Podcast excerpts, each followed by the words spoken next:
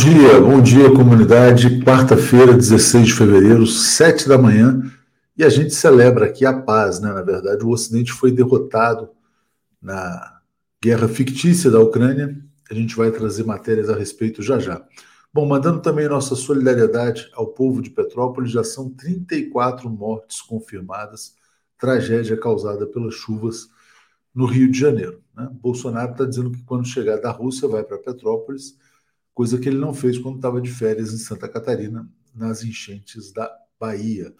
Bom, vamos lá. Bom dia a Thelma Guelpa, 319 dias. Bom dia a todos, bom dia a Dilma Dalfenbach. Manuel Pereira, quem lucrou com mais essa invenção estadunidense de que a Rússia estaria invadindo a Ucrânia? Total desprezo pelas vidas humanas, pela soberania dos povos. Bom, foi bom para a Rússia. A Rússia venceu esse embate. É o país ali que se afirma como um país soberano, forte capaz de defender seus próprios interesses. Bom dia, Rosângela. Governo fanfarrão está acabando. Lula presidente, né? Mas ainda faltam 319 dias, como lembrou a Thelma. Deixa eu agradecer bastante aqui a chegada do Antônio Jorge Araújo, nosso novo membro assinante, contribuindo aqui com a TV 247. Bom, vou trazer já o Zé Reinaldo, porque hoje eu vou emocionar o Zé Reinaldo. O Zé Reinaldo vai chorar aqui na TV 247. Bom dia, Zé, tudo bem? Bom dia, Léo, bom dia, comunidade.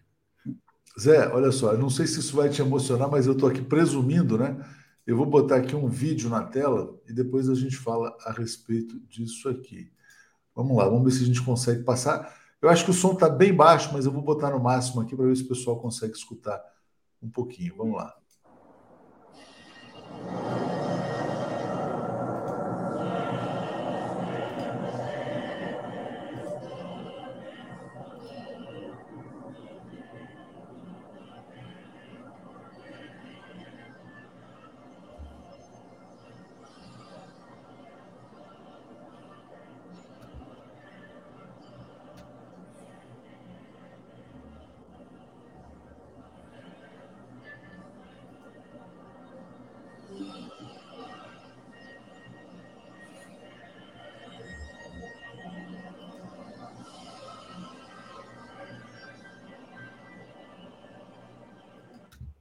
Tá bom, Zé, conta pra gente aí que hino é esse. Bom, o local é o Maidan, é a praça central de Kiev, onde houve aquelas cenas horríveis lá em 2014 no golpe de Estado que derrubou um governo para colocar essa tragédia do que hoje está, não, não que está no poder hoje, mas, enfim, o início do golpe ucraniano. Mas fala do hino para gente, Zé, por favor. É isso, ouve-se nitidamente os vibrantes acordes do glorioso hino da União Soviética. Eu não sei russo, mas dá para ouvir a referência a Sovietska Soyuz, que é exatamente União Soviética. E uma referência também a Lenina, que é o Lenin. Portanto, é o texto do, do hino soviético, é, o hino com a letra da União Soviética. Este ainda é o hino russo. Houve depois algumas modificações na letra, depois da extinção da, da União Soviética, mas é, a música é a mesma e o espírito central da, da letra é, do hino é o mesmo de exaltação aos feitos do povo russo e dos povos soviéticos, principalmente a vitória que alcançou no socialismo, que alcançaram no socialismo e na é, no triunfo contra o nazifascismo durante a Segunda Guerra Mundial. Um pouco antes, de, eu tinha visto esse vídeo em outro momento, é, um pouco antes tem também lá uns acordes de um outro hino, talvez seja o hino da Ucrânia, e a multidão gritando alguma coisa que a gente não consegue é, perceber, né? Mas nitidamente isso é o hino da União Soviética, portanto é um congraçamento entre o povo russo e o povo ucraniano, como se vê é, essa, essa ideia de unidade é, das forças russas propriamente ditas e o, espírito, digamos assim, de união daqueles povos que conviveram harmonicamente na época da União Soviética, esse espírito permanece na alma do povo russo e do povo ucraniano. Importante, Zé, porque, na verdade, essa crise ucraniana, o Ocidente tenta arrastar a Ucrânia para uma guerra, usa como um Estado ali, quer dizer, é, para atingir os seus interesses, né, de hostilizar a Rússia. E, nesse caso, uh, no dia que seria o dia da invasão, que seria o dia de ontem, né, Vários parlamentares ucranianos haviam deixado o país, os empresários também haviam deixado o país. Evidentemente, ninguém quer uma guerra em seu próprio território, com um exército tão forte como o da Rússia. A Rússia retirou suas tropas, por quê? Porque a Ucrânia não vai ingressar na OTAN. Pode-se dizer, aqui, ó, Marcelo Barreto está dizendo, back in the USSR, bom dia 247, lembrando os Beatles. Pode-se dizer, então, que Vladimir Putin venceu e que agora o Biden está à procura de uma saída honrosa, Zé? Muito bem, é, vamos, eu vou falar sobre isso, mas ainda adicionando um, um comentário sobre a execução desse hino. O Zelensky tinha convocado uma manifestação, ele fez uma manifestação no domingo e tinha convocado uma manifestação para hoje, dizendo o seguinte: é o dia é, da unidade, é, porque é o dia em que está marcada a guerra da Rússia contra nós. Então, gorou completamente aí a, a encenação que eles queriam fazer, né? E o que a gente viu foi essa manifestação na noite de ontem. Bom, o, o, o Putin ele vence, um, por enquanto, né, ele sai vitorioso, é, na verdade, de uma guerra que não houve, que foi uma invenção da histeria estadunidense, da OTAN e de alguns países aliados, que disseram vai haver uma invasão, a guerra, a guerra iminente, chegaram a marcar a data, era 16 de fevereiro hoje. Então, eles foram completamente derrotados. O Putin manobrou muito bem, porque ele soube combinar o aspecto da dissuasão com a concentração de forças, com a realização de exercícios militares, com a mobilização de aliados. Combinou isso com a diplomacia e teve habilidade também para tratar com os próprios inimigos. Ele recebeu vários chefes de Estado inimigos, inclusive a, de países que agem como inimigos da Rússia, né? inclusive o Biden, com quem ele conversou em várias ocasiões nas últimas semanas, recebeu líderes europeus e manteve a posição enérgica, firme da Rússia, contrária a, esse cerco, que na verdade foi isso. O Putin sai vitorioso de um cerco que queriam, que montaram, e de uma armadilha que seria provocar um incidente para que a, não a Rússia invadisse a Ucrânia, a Ucrânia, mas criar uma situação para a OTAN, é, através da Ucrânia, fazer uma guerra contra a Rússia. Então, é uma vitória importante. A Zaharova, Maria Zaharova, que é a porta-voz da chancelaria russa, ela disse: vencemos sem dar um tiro sequer.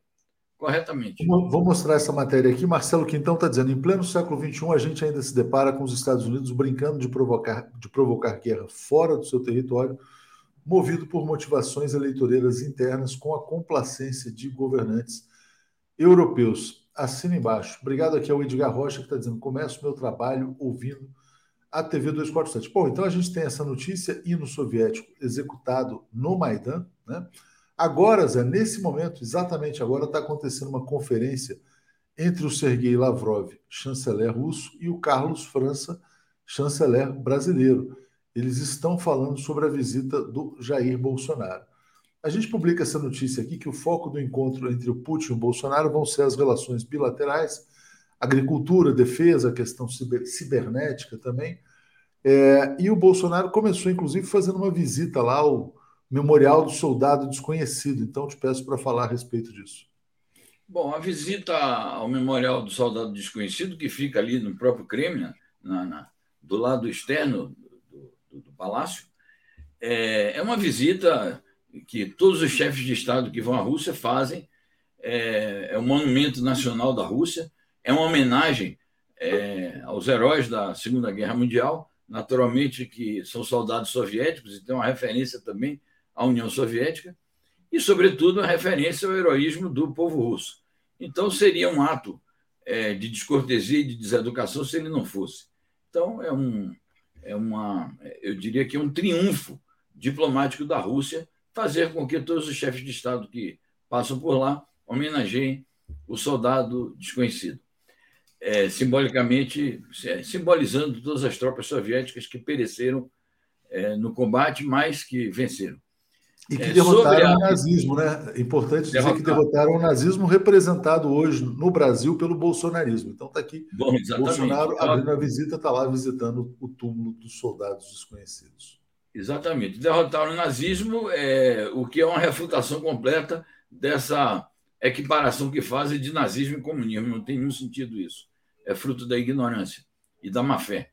Bom, sobre o encontro em si, essas notícias que nós é, estamos dando são fruto de informações é, transmitidas pelas duas chancelarias, a chancelaria russa e a chancelaria brasileira, de que o tema Ucrânia está realmente fora da pauta e que o foco das conversações entre o ocupante do Palácio do Planalto e o presidente russo Vladimir Putin, é, o foco do, do, dos debates serão os temas bilaterais. Esses que você se referiu, defesa, agricultura, comércio de uma maneira geral, o fato de que ambos são países membros do BRICS, é, fala-se que alguns pontos genéricos sobre a agenda internacional podem ser abordados, mas isso faz parte, geralmente, do protocolo também dos encontros entre chefes de Estado.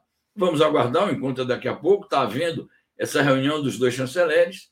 Eu acho que está dentro de um quadro de normalidade, porque também é preciso levar em conta o seguinte: a Rússia tem uma diplomacia muito profissional e, no caso, ela, como país anfitrião, é, a, a, é o governo russo que conduz a agenda e as conversações. É isso aí. Bom, Jair Costa está dizendo: Ucrânia fora da OTAN e o genocida fora de Brasília. É, deixa eu também aqui uh, trazer mais uma notícia do encontro. Está aqui, ó. Terminaram conversas no formato 2 mais 2 dos ministros da Defesa e Relações Exteriores de Brasil e Rússia. É, olha que interessante, hein? Interessante aqui uma informação da agência russa Sputnik. Rússia confirma seu apoio à inclusão do Brasil na lista de membros permanentes do Conselho de Segurança da ONU, disse o, chanceler russo Sergei Lavrov. Vou botar na tela aqui. Então, olha que interessante, hein? Nesse novo mundo que vai se formando, mesmo sendo o governo Bolsonaro, vamos deixar isso de lado por enquanto. Rússia defendendo o ingresso do Brasil no Conselho. Talvez a China faça o mesmo. Então, pode ser que essa construção aconteça numa reforma aí dos organismos de segurança, né? Passo para você, Zé.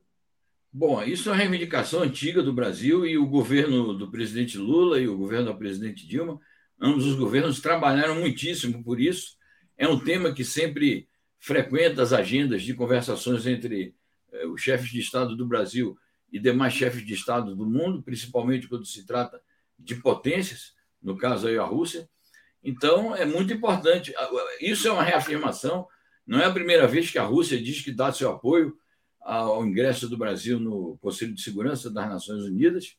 O problema é que essa, essa construção é uma construção muito complexa porque a gente sabe que o Conselho de Segurança Permanente das Nações Unidas é formado pelos cinco países considerados vitoriosos na Segunda Guerra Mundial, com direito a veto, e não é uma coisa simples obter-se um consenso para a transformação desse conselho. De qualquer forma, eu acho que é muito importante para o Brasil como Estado nacional. É isso que você disse. Aqui não se trata de uma vitória diplomática do governo Bolsonaro em si. O Brasil, como Estado nacional, tem o direito de fazer esse pleito, de reivindicar esse posto, e é importante que é, isso frequente a pauta internacional, principalmente se tratando de uma potência como a Rússia. Me permita aqui um comentário, Léo, sobre a OTAN, porque ontem ficou em aberto uma, um comentário que fez o nosso internauta. É, ele disse o seguinte: está na hora de fazer uma campanha pela extinção da OTAN. Essa campanha existe no plano mundial, o problema é que as, as organizações dos movimentos sociais não têm tido tanta força para dar projeção midiática. Mas vocês estão vendo uma bandeira aí ao fundo do meu cenário, é a bandeira da paz, é uma pomba do, do Picasso, e a bandeira do Conselho Mundial da Paz. O Conselho Mundial da Paz tem uma campanha organizada mundialmente sobre a extinção da OTAN, uma campanha para que a OTAN seja desmantelada. E é, essa campanha precisa ser realmente reafirmada, precisa adquirir caráter de massas, precisa adquirir difusão midiática, e acho que ela vai voltar à cena agora. Vamos ter a cúpula da OTAN, mais uma, na Espanha esse ano, aí pelo meio do ano. E no momento em que a OTAN está em plena ofensiva para agredir os povos, essa campanha faz todo sentido. É exatamente isso aí. Muito bom, muito boa iniciativa, Zé. Bom, a Flávia Mello se tornou assinante, eu agradeço muito aqui a Flávia Mello. Cadu Lacerda está brincando aqui. Bom dia, Léo. Será que vamos ouvir o Bolsonaro dizendo I love you, Putin, né? Porque ele ama, amava o Trump. Será que agora ele ama o Putin? Muito obrigado aqui a Elaine Perati, está dizendo. Atuxa, estamos juntos há tempos, tal. Uh, segure a pressão aí contra o Rui, mantenha A chance dele estar certo no final é de uns 95%, seus números sempre crescem. Se o Rui sair, também sai. Não, obrigado aqui a Elaine Perati pelo apoio à TV 247. Zé, olha só, vamos só fazer um registro, né? Também ontem tinha uma live do Ernesto Araújo, ex-chanceler, atacando a viagem do Brasil à Rússia. Ontem teve uma cena patética do Guga Chakra, comentarista internacional da Globo News, criticando, oh, assim como Lula, Bolsonaro também busca estar próximo a Putin, né? Não é nem Lula nem Bolsonaro, são interesses do Brasil, né? O Brasil tem que estar próximo de todos os países do mundo, né? E principalmente daqueles que são dos BRICS, que são mais relevantes. Então é ridículo você ver personagens assim é, como esse Ernesto Araújo condenando a viagem e o próprio Guga Chakra também fazendo esse falso paralelismo entre Lula e Bolsonaro. De todo modo, é importante destacar também é, essa mudança para melhor na diplomacia brasileira. Né? Depois que sai esse Ernesto Araújo, esse França, pelo menos, profissionalizou um pouquinho a política externa. E os Estados Unidos? Eu te pergunto aqui, Zé. Bom, o Biden disse que os Estados Unidos não têm planos de implantar mísseis na Ucrânia. Qual que é o discurso que o Biden vai encaixar para dizer que venceu a guerra? Ele vai dizer que, graças à pressão dos Estados Unidos, a Rússia retirou as tropas? O que, que ele vai falar? É, provavelmente. De qualquer maneira, é preciso destacar que essa afirmação do Biden é nova, é uma notícia nova, é um dado novo no debate, e ela, eu acho que é fruto daquela conversação do Putin com, o, com ele, no sábado, telefônica, em que o Putin fez também uma sinalização dizendo que iria apresentar as suas respostas àquelas afirmações que os Estados Unidos e a OTAN fizeram de negar as propostas eh, da Rússia exigindo segurança é, para o seu país em relação à entrada da Ucrânia na OTAN. E quando Putin dá uma sinalização de que retira algumas tropas ali do, é, da fronteira com a Ucrânia, inclusive da Crimeia, que não é território ucraniano, a Crimeia é território russo, é bom que se frise isso. A Crimeia não foi anexada à Rússia, a Crimeia voltou, voltou a ser da Rússia devido a uma consulta plebiscitária que foi feita ali após aquele golpe de 2014 na Ucrânia.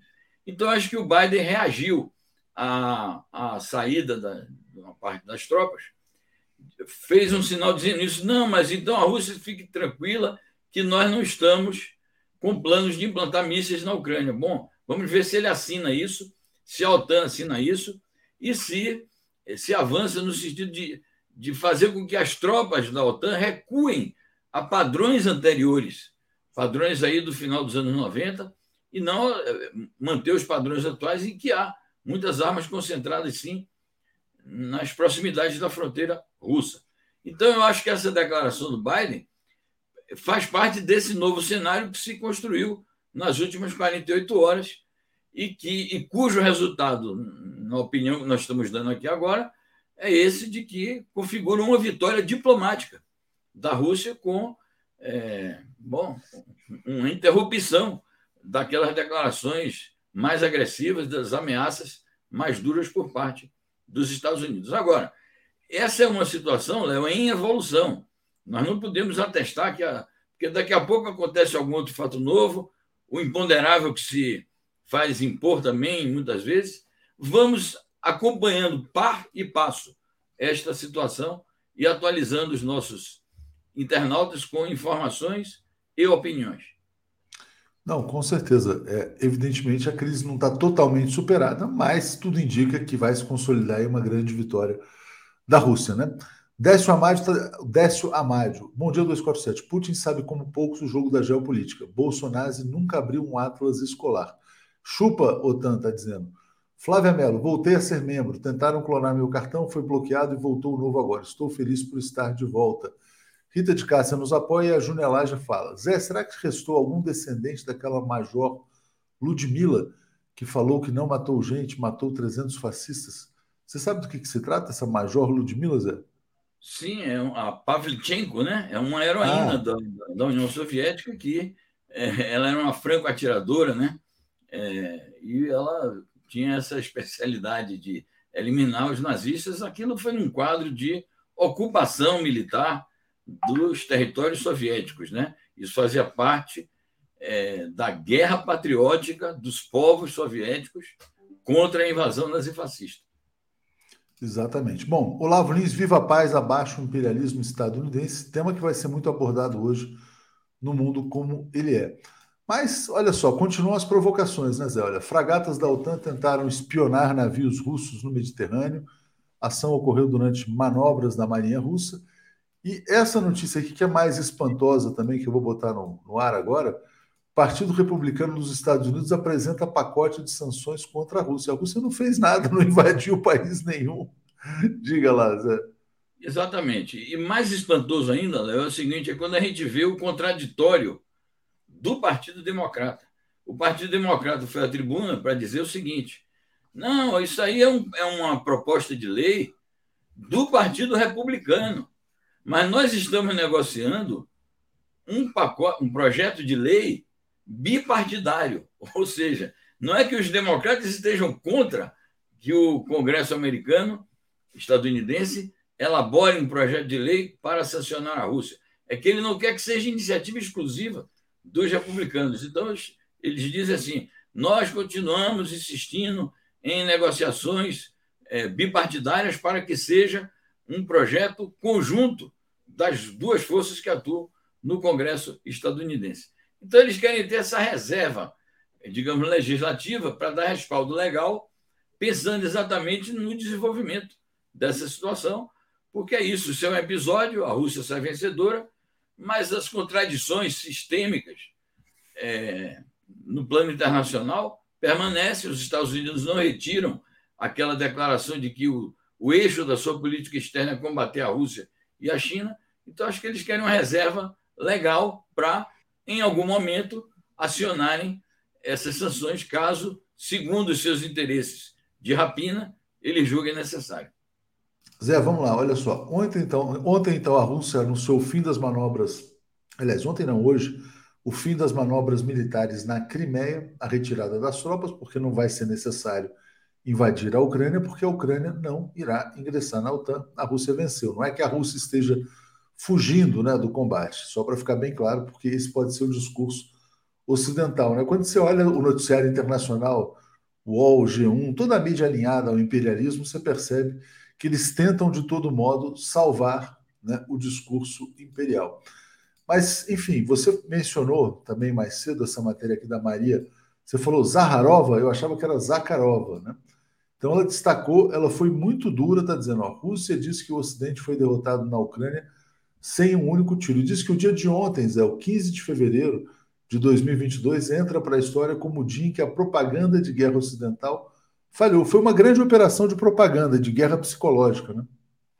Exatamente. E nessa guerra psicológica, a Rússia fez denúncias também usando termos enérgicos. Chegou a falar em, em terrorismo midiático, chegou a falar em, em histeria e que é, o Ocidente estava semeando pânico, inclusive em detrimento dos interesses do próprio povo ucraniano, o que em determinado momento provocou até um protesto do presidente, mas acho que chamaram presidente ucraniano, chamaram a atenção dele, ele começou a, ele voltou a falar, ah, estamos aqui na iminência de ser invadido, mas ele chegou a dizer há uns 10 dias, puxa vida, parem de dizer isso, porque isso semeia o pânico na nossa população. Então, em homenagem à nossa Maria Zaharova, nós vamos anotar essa data para ser a nossa efeméride de daqui a um ano, 15 de fevereiro, dia é, da vergonha do Ocidente e da sua derrota nessa guerra psicológica que é, desencadearam contra a Rússia.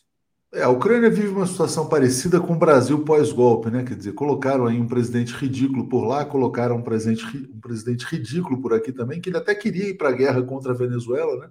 A gente poderia estar vivendo situações parecidas, né? Se os militares não tivessem contido o ímpeto belicista do Bolsonaro contra a Venezuela lá atrás. Zé, eu vou aproveitar esse comentário aqui da Bárbara Arena, que está dizendo pelo mundo multipolar proposto por China e Rússia, para trazer uma notícia que você não viu ainda, porque acabou de entrar, está na manchete da agência TASS, que é assim: ó, a China culpa a histeria de guerra dos Estados Unidos e condena, inclusive, os danos causados à estabilidade socioeconômica da Ucrânia. pronunciamento do Wang Yi, que é o chanceler chinês.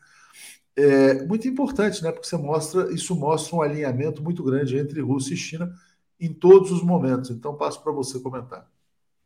muito assertiva essa posição do, da chancelaria chinesa, é já um reflexo da, dos acordos que foram estabelecidos entre o Putin e o Xi Jinping no dia 4 de fevereiro, que nós comentamos aqui em cima do lance, que era aquela declaração, o maior acontecimento da geopolítica do século XXI até agora, né? coisa que foi também afirmada pelo nosso chanceler Amorim, quando ele afirmou que é o maior acontecimento desde o fim da Guerra Fria.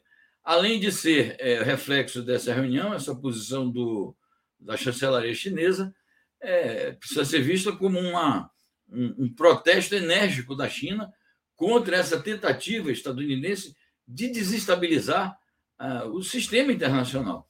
E isto está também em linha, ou, tem coerência, com uma notícia que nós publicamos ontem à tarde, é, dizendo que os Estados Unidos estão alarmados, que o que mais alarma os Estados Unidos é esta aliança entre a Rússia e a China. Então, certamente que esse sentimento de alarmismo é, que fica por conta deles, né? esse medo que eles têm, é, certamente que isto vai também influenciar as futuras decisões estadunidenses e, portanto, é, vai gerar pautas importantes nos conflitos internacionais e na agenda internacional doravante. Vamos aguardar. Vamos aguardar. Bom, deixa eu agradecer aqui aos comentários. A Rosângela Pinheiro está dizendo: a imprensa hegemônica não desiste de ser anti-Brasil. Sempre foi contrária aos interesses nacionais. Né? Felipe Tomazella, Tomazelli. É, Michel Guerra aponta antissemitismo de Rui Pimenta, e mesmo assim o 7 insiste em manter o líder da seita reacionária em sua programação. Nós publicamos a nota das entidades judaicas com a resposta do PCO, né? Fiz uma entrevista ontem com o Rui, perguntei, a primeira pergunta foi se ele dizer como é que ele responde a essas críticas de antissemitismo, como é que ele vê a questão, ele deu a resposta dele. É, aqui as coisas não funcionam na base da condenação sumária, né? Quer dizer, acusou, eu sou amigo do Michel Guerra, inclusive, quer dizer, respeito muito, inclusive todos aqueles que assinaram a nota. Quer dizer, uns dizem uma coisa, ele diz outra coisa, talvez tenha sido um grande mal entendido, né? Então vamos passar para frente aqui. É, Zé, eu vou botar uma última notícia aqui no ar, já que a gente mostrou também a questão da China aliada à Rússia, né? Muita, muita, muitos elogios ali às instalações olímpicas de Pequim. E também queria destacar aquela, aquela patinadora russa, né, que foi acusada de doping, não estava dopada, não tinha nada disso, está sendo grande destaque agora. Vi uma notícia, acho que chama Valieva, alguma coisa assim. Mas é, só para fazer um comentário final sobre os Jogos de Inverno. Muito bem, nós comentamos aqui o, o caso da, da Valieva, que ela foi isentada, né? Só falta agora recuperar o ouro para a equipe russa, porque o ouro tá, que, que ela conquistou está em suspenso, mas ela foi isentada e está participando dos Jogos. Essa notícia é muito interessante que mostra a excelência da, da organização chinesa dos Jogos Olímpicos e da sua infraestrutura. Então, os veículos da imprensa europeia, sobretudo da Itália e da Alemanha, destacam a, os trens de alta velocidade, os equipamentos de, de 5G dentro das, é, desses trens, as transmissões em 4K, enfim, uma verdadeira é, lista de, de grandes é, conquistas da tecnologia chinesa que foram colocadas a serviço da organização deste grande evento. Então, está de parabéns à China e é muito importante o reconhecimento da mídia internacional. Eu não queria deixar de passar em branco hoje as efemérides, Léo, pelo seguinte: eu vou ah. lançar um assunto que, se você e o Paulo e o Alex puderem comentar na sequência, porque é um tema nacional. Hoje, é, assinala o trigésimo aniversário do falecimento do ex-presidente Jânio Quadros. Então é bom lembrar essa figura no momento em que as forças da direita aí estão se movimentando, valeria um comentário. E quero homenagear o grande religioso que foi o Pedro Casaldáliga, cujo aniversário natalício transcorre na data de hoje. Muito bem lembrado, tinha esquecido das efemérides, é, é isso aí. Obrigado mais uma vez. Vou seguir aqui com o Paulo e com o Alex. Valeu. Obrigado, um abraço. Bom programa a todos. Grande abraço. Valeu. Um abraço. Tchau, tchau. Vamos lá. Trazendo aqui então o Paulo e o Alex. Bom dia. Bom dia. Hoje eu inverti. Bom dia, Alex. Tudo bem? Bom dia, bom dia, Léo, bom dia, Paulo. Chamada, hora da chamada. Bom dia, Paulo, tudo bem? Presente. Bom dia, bom dia, Tuxi, bom dia, Alex, bom dia a todos e todos. Alex, bom dia, 247. Alex presente, Paulo presente. Francisco Bonfim traz o comentário aqui. A gente não pode deixar de comentar o caso do Arnaldo Jabor. Partiu, deixou uma excelente obra, mas infelizmente o que fica cravado em minha memória foi sua participação no golpe contra a presidenta Dilma Rousseff, que culminou no golpe, né? Bom, Arnaldo Jabor, né? Eu acho que ele é um dos, infelizmente, vou falar lamentos, sentimentos aí à família, mas eu vejo como um dos pais desse nazifascismo brasileiro por ter disseminado discurso de ódio, histeria, tudo isso que a gente viu no Brasil nos últimos anos. Mas não sou um especialista na obra do Jabor, vi um filme, na verdade, que eu achei muito chato, muitos anos atrás, então também não sou Paulo, é crítico de cinema, não posso também me colocar nessa condição e acho que ele foi um desses personagens cooptados aí pela grande mídia para fazer o discurso anti-Brasil. Mas, Alex, sua opinião sobre Arnaldo Jabor? Bom, eu, eu fui da turma do cinema, do cinema novo e tudo, quando estudei na escola de cinema. Não conhecia o Arnaldo Jabor é, pessoalmente. Eu, eu, eu a, a, imagem que eu, que eu tenho do Jabor é de um cara arrogante e autoritário. Né? Autoritário, mas eu não era de esquerda, ele era de esquerda, né? stalinista e tal, mas que é, foi um dos, um dos críticos, é, um dos detonadores do PT. Né? Ele, ele usava muito né? com aquela coisa de mensalão e etc. Né? Ele tinha um espaço na Globo para comentar. Então, ele era uma espécie de Reinaldo Azevedo da, da época, né? né? O Reinaldo Azevedo tinha também a mesma, o mesmo discurso, né? Petralha contra o PT, e o, e o Jabor tinha isso. Tinha isso de uma forma arrogante, autoritária, né? Eu nunca vi o Jabor com, com simpatia. Ele teve, ele teve momentos como cineasta importantes, né? Foi, foi premiado. É, eu te amo, eu sei que vou te amar, Fernanda Torres, né? É, fez, fez um grande filme do Nelson Rodrigues, História Não Dê Será Castigada, alguns filmes chatos e, e tal, mas é uma, uma, claro, uma figura que, que é, teve coluna na Folha também, né? além, do, além de Globo, teve coluna na Folha e tudo.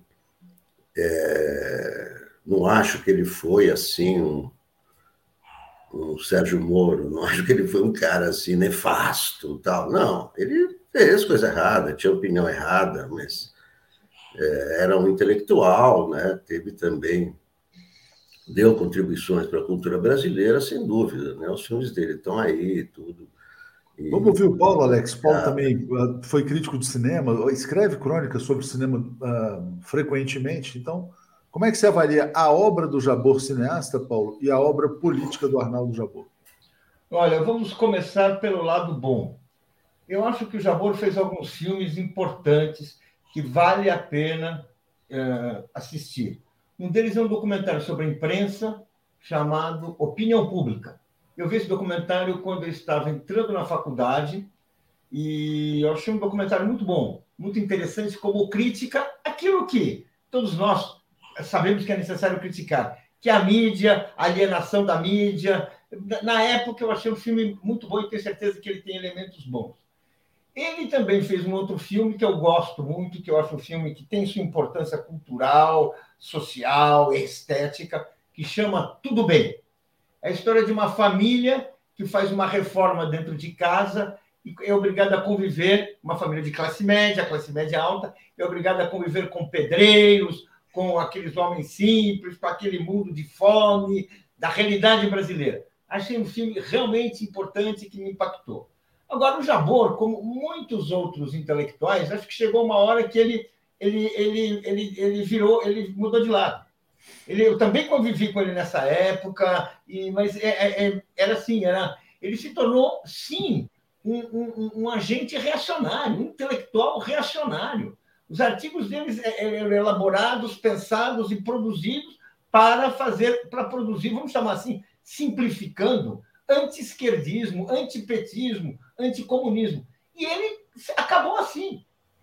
Ele perdeu a capacidade de dialogar com o país. Ele dialogou com a mídia, com a, os, a, os, meios de comunicação, com a Folha e tal, enquanto havia essa ebulição conservadora, fascista, que ele chegou a estimular. Vamos falar a verdade. Ele tinha declarações de ódio. Ele fazia afirmações assim, como ele tinha até uma verve dramática, ele ia para a televisão e fazia aquelas caras, fazia aquela entonação de voz que realmente é, é, é, fez, fez mal ao país. Temos que reconhecer. E no final, quando a vida mudou mais uma vez, quando ficou na clara, cl claro que ele havia sido assim um bufão de uma ópera que não levou, que levou o país para uma tragédia, ele perdeu o seu lugar. Eu acho que isso, essa, esse, esse movimento fez com que até essa, aquela herança que ele deixou de obras interessantes, eu repito, esse Tudo Bem para mim foi um filme muito importante, é, é, ele já não tinha essa importância.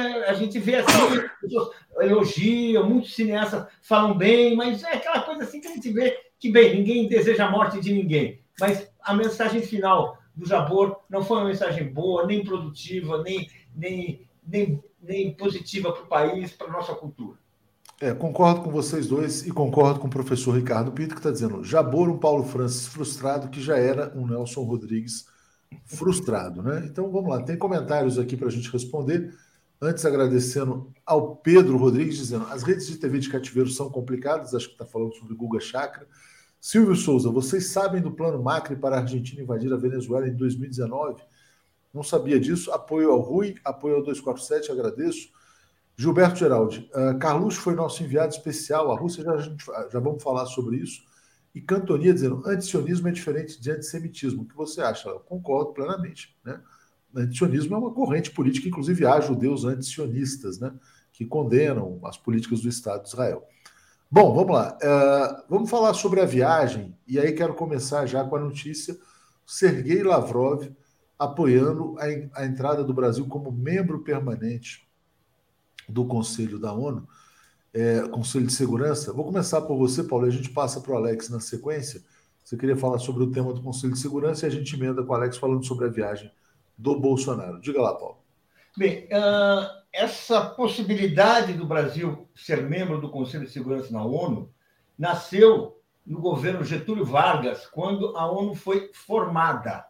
E havia a ideia, e foi uma coisa cogitada, colocada pelo Roosevelt, que ah, ah, imaginava corretamente, essa era a ideia inicial da ONU, que você precisava ter um país que, assim, que expressasse um pouco cada parte do mundo. E o Brasil seria aquele país que expressa, expressava na época a América do Sul, os Estados Unidos a América do Norte, o mundo, né? Os Estados Unidos sempre se chama expressão do mundo, e o Brasil como sendo esse lado uh, do hemisfério, como ele, como, como, ele, como ele chamava.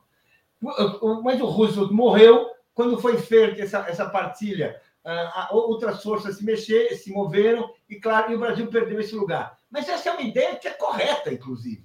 Só que o mundo hoje mudou muito.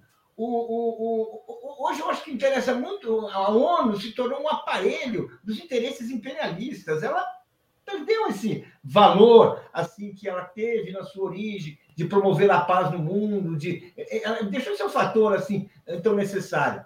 O que é necessário é recuperar o espírito dos BRICS. É isso que eu acho importante. Nisso eu vejo um papel para o Brasil importante. A ONU, infelizmente, nesse momento, ela é uma entidade dominada por, sabe, por Estados Unidos, por, sabe, assim, bem pouco assim.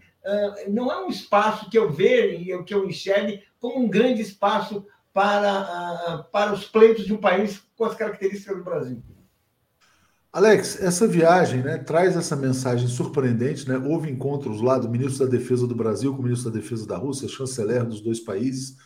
Uma viagem que foi criticada é, pela direita brasileira. Ah, não, não pode se aproximar do Putin. Sai essa mensagem do Lavrov. E o bolsonarismo, né, quer dizer, espalhando que o Bolsonaro foi quem encerrou a guerra, na, a possível guerra na Ucrânia. Fake news lá do Ricardo Salles.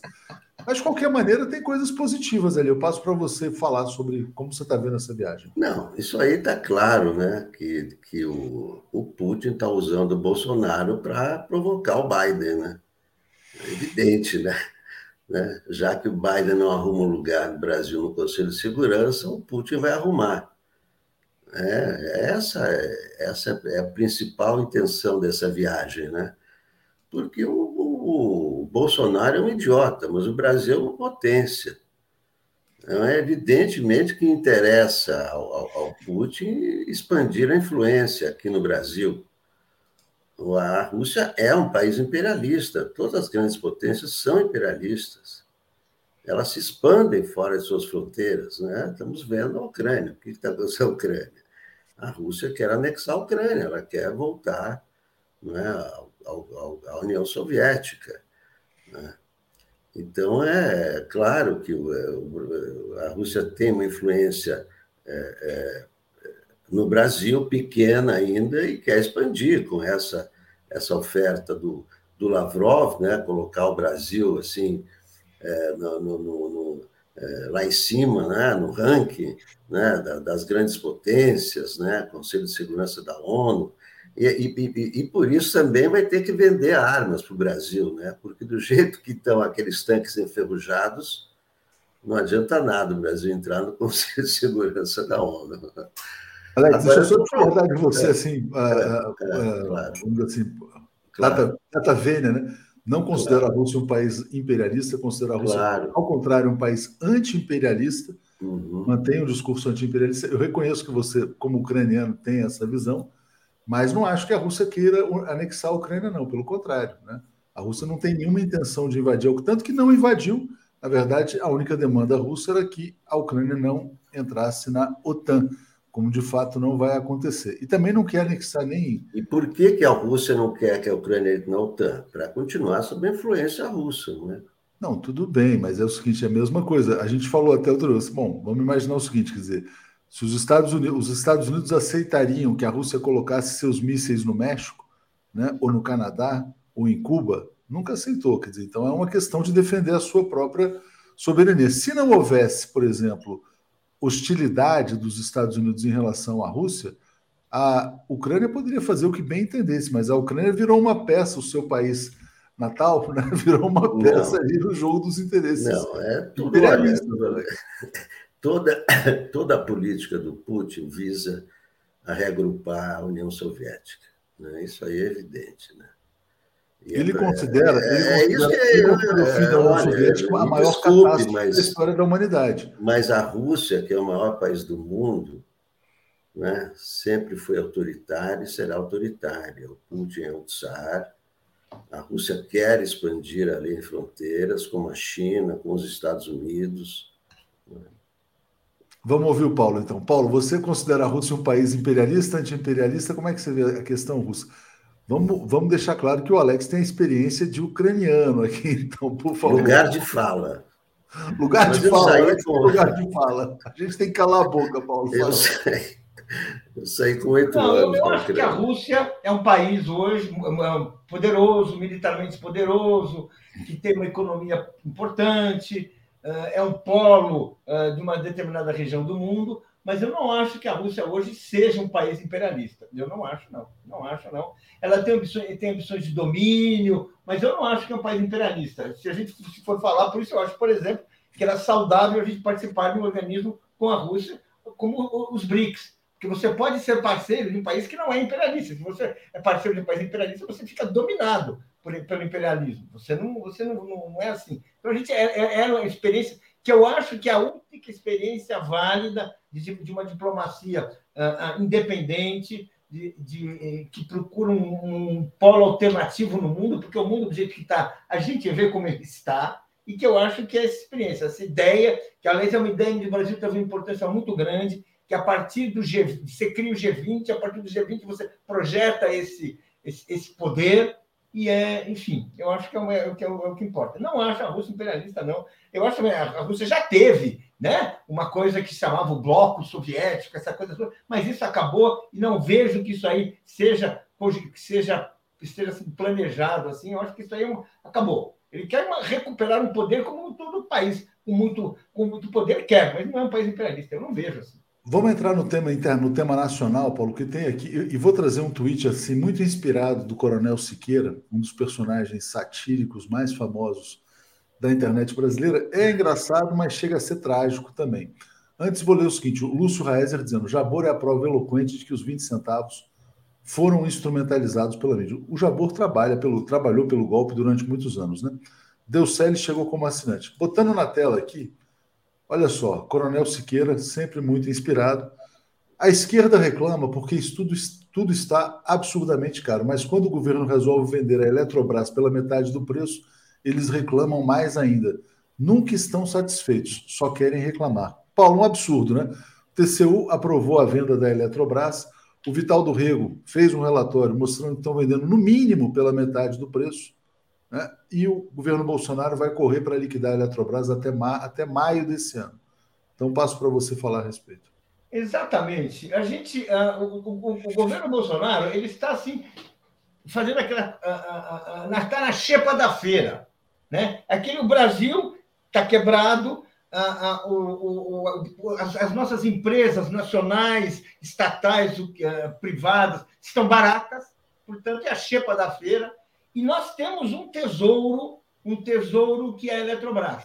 E é uma, assim, uma empresa de energia importante, muito resolvida para um país como o Brasil, que sempre tem, sempre, sempre terá problemas, como tudo na vida, mas que ela já assim, ela tem ela, boa parte das suas seus investimentos estão terminados, portanto, ela pode oferecer energia abundante, barata, como o Brasil precisa para se desenvolver, como os brasileiros precisam para para iluminar suas residências, para ter um padrão de vida melhor, como a gente viu naquela, naquela, experiência bem sucedida e pioneira, luz para todos. Ou seja, tudo isso faz parte, a Eletrobras faz parte disso aí, né? Mas é, o Bolsonaro está numa corrida pela chepa da filha, ele quer liquidar logo, porque, vamos dizer assim, uh, uh, os, os, os, aliados dele, aqueles que o sustentaram aqui, tem, tem, olham com cada vez maior desconfiança de que ele não vai segurar o rojão e que vai perder, vai ser derrotado, está candidato a perder. Então estão correndo para entregar o ouro. E eu acho que é um momento importante e é o momento do Lula se pronunciar o que ele está achando da Eletrobras. Por quê? Porque ele é que vai pagar a conta como estadista caso a, a, as pesquisas sejam confirmadas, ele seja, confirmadas, ele seja eleito, é ele que vai ter que administrar um país sem Eletrobras.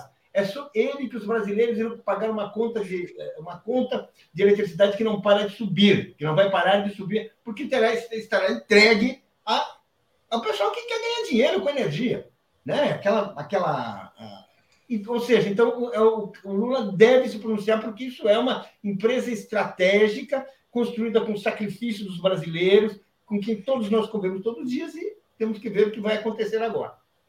Muito bem colocado, porque a privatização da Eletrobras pode virar impopularidade do próximo presidente, né? Quando a conta de luz estiver lá em cima e ninguém conseguir pagar. Aliás, as pessoas já não estão conseguindo pagar hoje, né? Imagina depois da privatização, né? Porque está muito caro. Vamos lá. Uh, trazendo aqui informações. É, Trajano Candelária, milenarmente russos e ucranianos se entendem. Cadu Lacerda, o PIG adora seduzir com dólares, homenagens, dinheiro, espaço na mídia. Faz isso com juizecos medíocres, mas também com seres pensantes da esquerda, como vocês escaparam.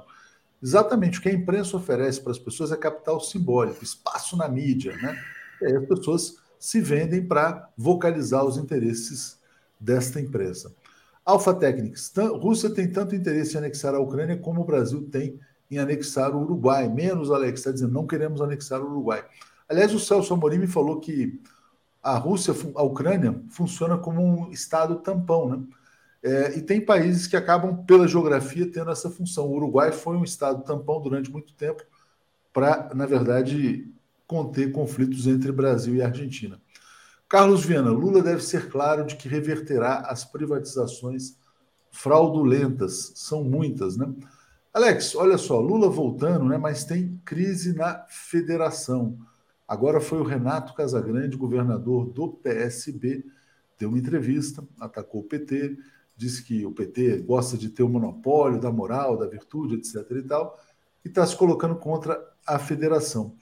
Tudo indica que essa federação, se sair, talvez não tenha o PSB e provavelmente estou achando já que o Alckmin não vai para o PSB. Diga, Alex. É, o Renato Casagrande está tá trabalhando contra a federação. Né? Hoje ele tem uma entrevista dele na Folha hoje, né, detonando o PT. E para que, que ele faz isso? Por que, que ele recebe o Moro? Justamente para detonar a federação. Né? Ele não quer a federação e ele diz, diz ali uma, uma coisa também que é uma novidade, não, que o PSB está em dúvida entre Lula e Ciro. Eu estava achando que o PSB já não tinha mais dúvida em relação ao Lula, mas o governador do Espírito Santo, né, que deve conhecer né, o, que, o que pensa o, o partido, jogou essa dúvida também. Então, é claro que ele né, é, é, um dos que trabalha contra a federação, né, como tem no PT, gente que trabalha contra a federação, mas é, agora eu não vejo nenhum sentido uma federação só com PT PCdoB e PV, por exemplo, porque é, o interesse da federação é ter muito voto. Né? E o PSB tem isso, são, são 31 deputados. Né? Agora, fazer uma federação PT, PCdoB, com nove deputados, né, já é.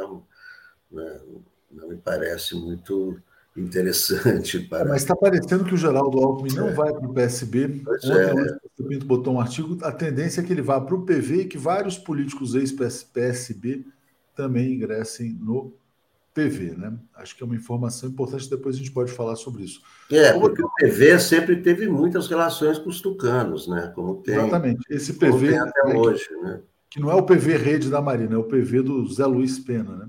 Que, aliás, Alex, você sabia que o Zé Luiz Pena é compositor, fez um clássico? Claro, eu conheço, eu conheço o Pena. Eu, eu estudei com o irmão dele, o irmão Pena. Você sabia que aquela música Comentário a respeito de John, a letra do Zé Luiz Pena? Não, Saia não, do meu caminho, eu prefiro andar sozinho. É. Clássico, clássico do famoso Belchior. Pelo menos foi é. o que eu li, tenho quase certeza. Vou até checar agora, porque eu não falei nenhuma é, besteira. Não, não, não, não, sabia disso, mas sabia. Não, mas então ele é. Pena é aqui da Vila Madalena. É, então. É, da Vila Madalena, hippie, né? Exatamente. Mas deixa eu botar uma notícia grave aqui, passar para o Paulo Moreira Leite, que é o seguinte: um alerta feito pelo Edson Fachin. TSE pode estar, e ele falou que o TSE pode estar sofrendo ataque de hackers russos. Né? Já vai começar essa onda de hacker russo, russo aqui no Brasil também. Diz que as instituições terão seu maior teste e também falou ditadura nunca mais. Fiquei preocupado com essa entrevista do Fachin. Será que vão, será que estão hackeando já o TSE? O que, que ele está colocando em suspeita aí, Paulo? Olha, o Faquin, certamente, ele está se referindo ao, ao comportamento, uh, aos tumultos autoritários que o Bolsonaro anuncia, prepara, diz que pode acontecer. O próprio Bolsonaro falou, vamos, recentemente ele usou a palavra golpe. Ou seja, ele, ele está alertando porque nós não vivemos numa, numa situação de normalidade. Nós temos na frente do Estado brasileiro um, um, um governo de, de raiz autoritária, de uh, ideais uh, de ditadura, e que absolutamente está uh, mudou de opinião. Ele pode ter sido enquadrado por um período, momentaneamente, se se tivesse sido para sempre, não sabemos, mas ele está dizendo: olha, a, a ditadura nunca mais, ataque de hacker, tudo isso ele está falando de golpe. Tudo isso ele está falando de iniciativas contra a democracia. O presidente do o presidente do DCE que vai a, estar à frente do pleito de 2000, do pleito do fim do ano, vai estar à, à, frente do TSE. É, importante ele falar isso e esperemos que ele haja de acordo, ou seja, que ele investigue, que ele vá atrás, que ele pune e mostre que ele está trabalhando contra a democracia. Porque fazer só uma entrevista é, é importante, mas não resolve. Confirmado aqui, Alex. É, é, do Zé Luiz Pena mesmo, comentário a respeito de John. Já peguei aqui na internet. Mas, Alex, como é que você vê esse alerta do Faquin? Né? É, você acha que é um risco para o processo eleitoral? O que, que ele está querendo dizer com essa entrevista? Não, o que ele está querendo dizer é a mesma coisa que o Luiz Roberto Barroso já disse. O Bolsonaro abriu o mapa da mina para os hackers entrarem no sistema do TSE com aquela live dele. Isso Barroso disse e isso que o Faquin está dizendo. O Faquin vai entrar agora no dia 22 Ele não vai estar à frente do TSE durante a eleição, quem vai estar durante a eleição vai ser o, Alexandre de Moraes. Mas o que ele está dizendo é isso, e o, e o, Barroso já deu esse alerta. O, o, o Bolsonaro mostrou o caminho como hackear as urnas nessa, nessa live, né? na live em que ele mostrou o, o tal do, do, do, do, ataque. Então, é, é, é, claro que é um ataque cibernético não é? é, é, é difícil, é difícil evitar. Você, você imagina, é, no dia da eleição, os caras atacam e somem os votos. Sei lá o que se pode fazer. Né? Então, acho que não, não, é, não é uma paranoia do, do Faquin. São fatos que o Barroso apresentou e que nós estamos vendo aí toda hora. Não tem toda hora um ataque ao Ministério da Saúde, não sei o quê, é, vulnerabilidades e, e, e, etc. Então, é, é disso que ele está faz... é disso que ele está falando. É muito difícil se defender de um, de um, de um ataque cibernético. Não sei como é possível, porque tudo que se vê é que os ataques são perpetrados e depois se procura é, é, é, diminuir as consequências nefastas dele. Mas é difícil você evitar um ataque. Como é que você, você não sabe quando é um ataque terrorista? Você não sabe quando é, não sabe exatamente onde é, você só pode agir a posteriori. É isso que é terrível. É isso que é terrível né? um, um hackeamento no dia da eleição ou na apuração. Começa a apuração, cai o sistema. Sei lá o que se pode fazer. Pode ser. Todo, todo, é, o alerta é importantíssimo. Vamos ficar ligados, porque de, de, é, o que é certo é que o Bolsonaro vai fazer alguma coisa para tentar melar o processo. Vou botar uma notícia aqui na tela, Paulo, que é essa aqui de ontem. O sargento que traficou cocaína em avião da FAB condenado a 14 anos de prisão. Manuel Silva Rodrigues. Esse cara agiu sozinho, Paulo? Pois é. Uh, vamos dizer assim, eu, eu nunca fui repórter policial. Fiz algumas reportagens, aquela coisa de fim de semana no plantão, mas nunca fiz isso. Agora, a gente lê, a gente vê. Uh, uh, a quantidade de cocaína que, tava, que, que, que esse traficante transportou não é cocaína de uma pessoa que é de um, de um, de um aviãozinho que encontrou cocaína no, no, no parquinho para vender para um grupo de estudantes fora do país. Não. É um esquema organizado, estruturado, que uh, tem, assim, que certamente aponta para um circuito. E é curioso que uh, não, não, se saiba nem com quem mais. Ninguém age sozinho com, esse, com, essa quantidade de cocaína. Ele ia entregar para alguém. Ele ia. Ele, ele tinha. Cadê? Cadê o esquema? Quem entregou para ele? Ele não tinha em casa, ele não refinava em casa isso. Como é, como é que é isso? De repente não se chega a lugar algum. O que é muito lamentável, porque claramente assim, fica, fica essa suspeita lamentável, terrível, de que, bem, quando se trata de crimes dessa gravidade, cometidas dentro de um avião da comitiva presidencial, só um paga a conta. O que, que é isso? E os outros? Será que ele era, ele era o peixe pequeno ou ele era o tubarão? Claro que ele é o peixe pequeno. Quem, quem transporta droga é aquele que corre o maior risco. Portanto, esse é quem não está assim muito, muito, muito, bem posicionado na hierarquia, numa hierarquia criminosa. Do que, que nós estamos falando? Não temos nada. Não aparece nada. Como? Ele era o famoso avião, né? Bom, é. o guerrilheiro urbano está dizendo que cocaína era da família Bolsonaro. Não temos elementos para afirmar isso aqui. Mas, de qualquer maneira, tudo indica que esse cara não estava sozinho, de que esse esquema de tráfico em aviões da FAB é mais antigo até do que as pessoas imaginavam, né? Bom, vamos lá. Caco Bock disse assim: ó, trocar ouro por espelhinhos é a tradição do Brasil. É, Kleber Soares está dizendo: PV é a melhor opção para Alckmin e sua base tucana. Então, retornando a esse assunto, Alex, você acha que esse PV pode ser uma boa alternativa para o Geraldo Alckmin? Lembrando que ontem o Lula deu uma entrevista, voltou a falar mais uma vez de maneira favorável ao Geraldo Alckmin. Tem muitas pessoas aqui criticando, mas o Lula está avalizando. Você acha que o PV pode ser um bom caminho, Alex? Não, o caminho próprio tem que ser um caminho que, que permita que ele seja o vice do Lula e que o Haddad seja o governador. Se o, se o se o PSB se opõe a isso, se o, se o PSB faz Né? É, é, claro que seria melhor o PSB por ser um partido maior, mas o PV é, tende a crescer, né? porque o Alckmin vai trazer o grupo dele.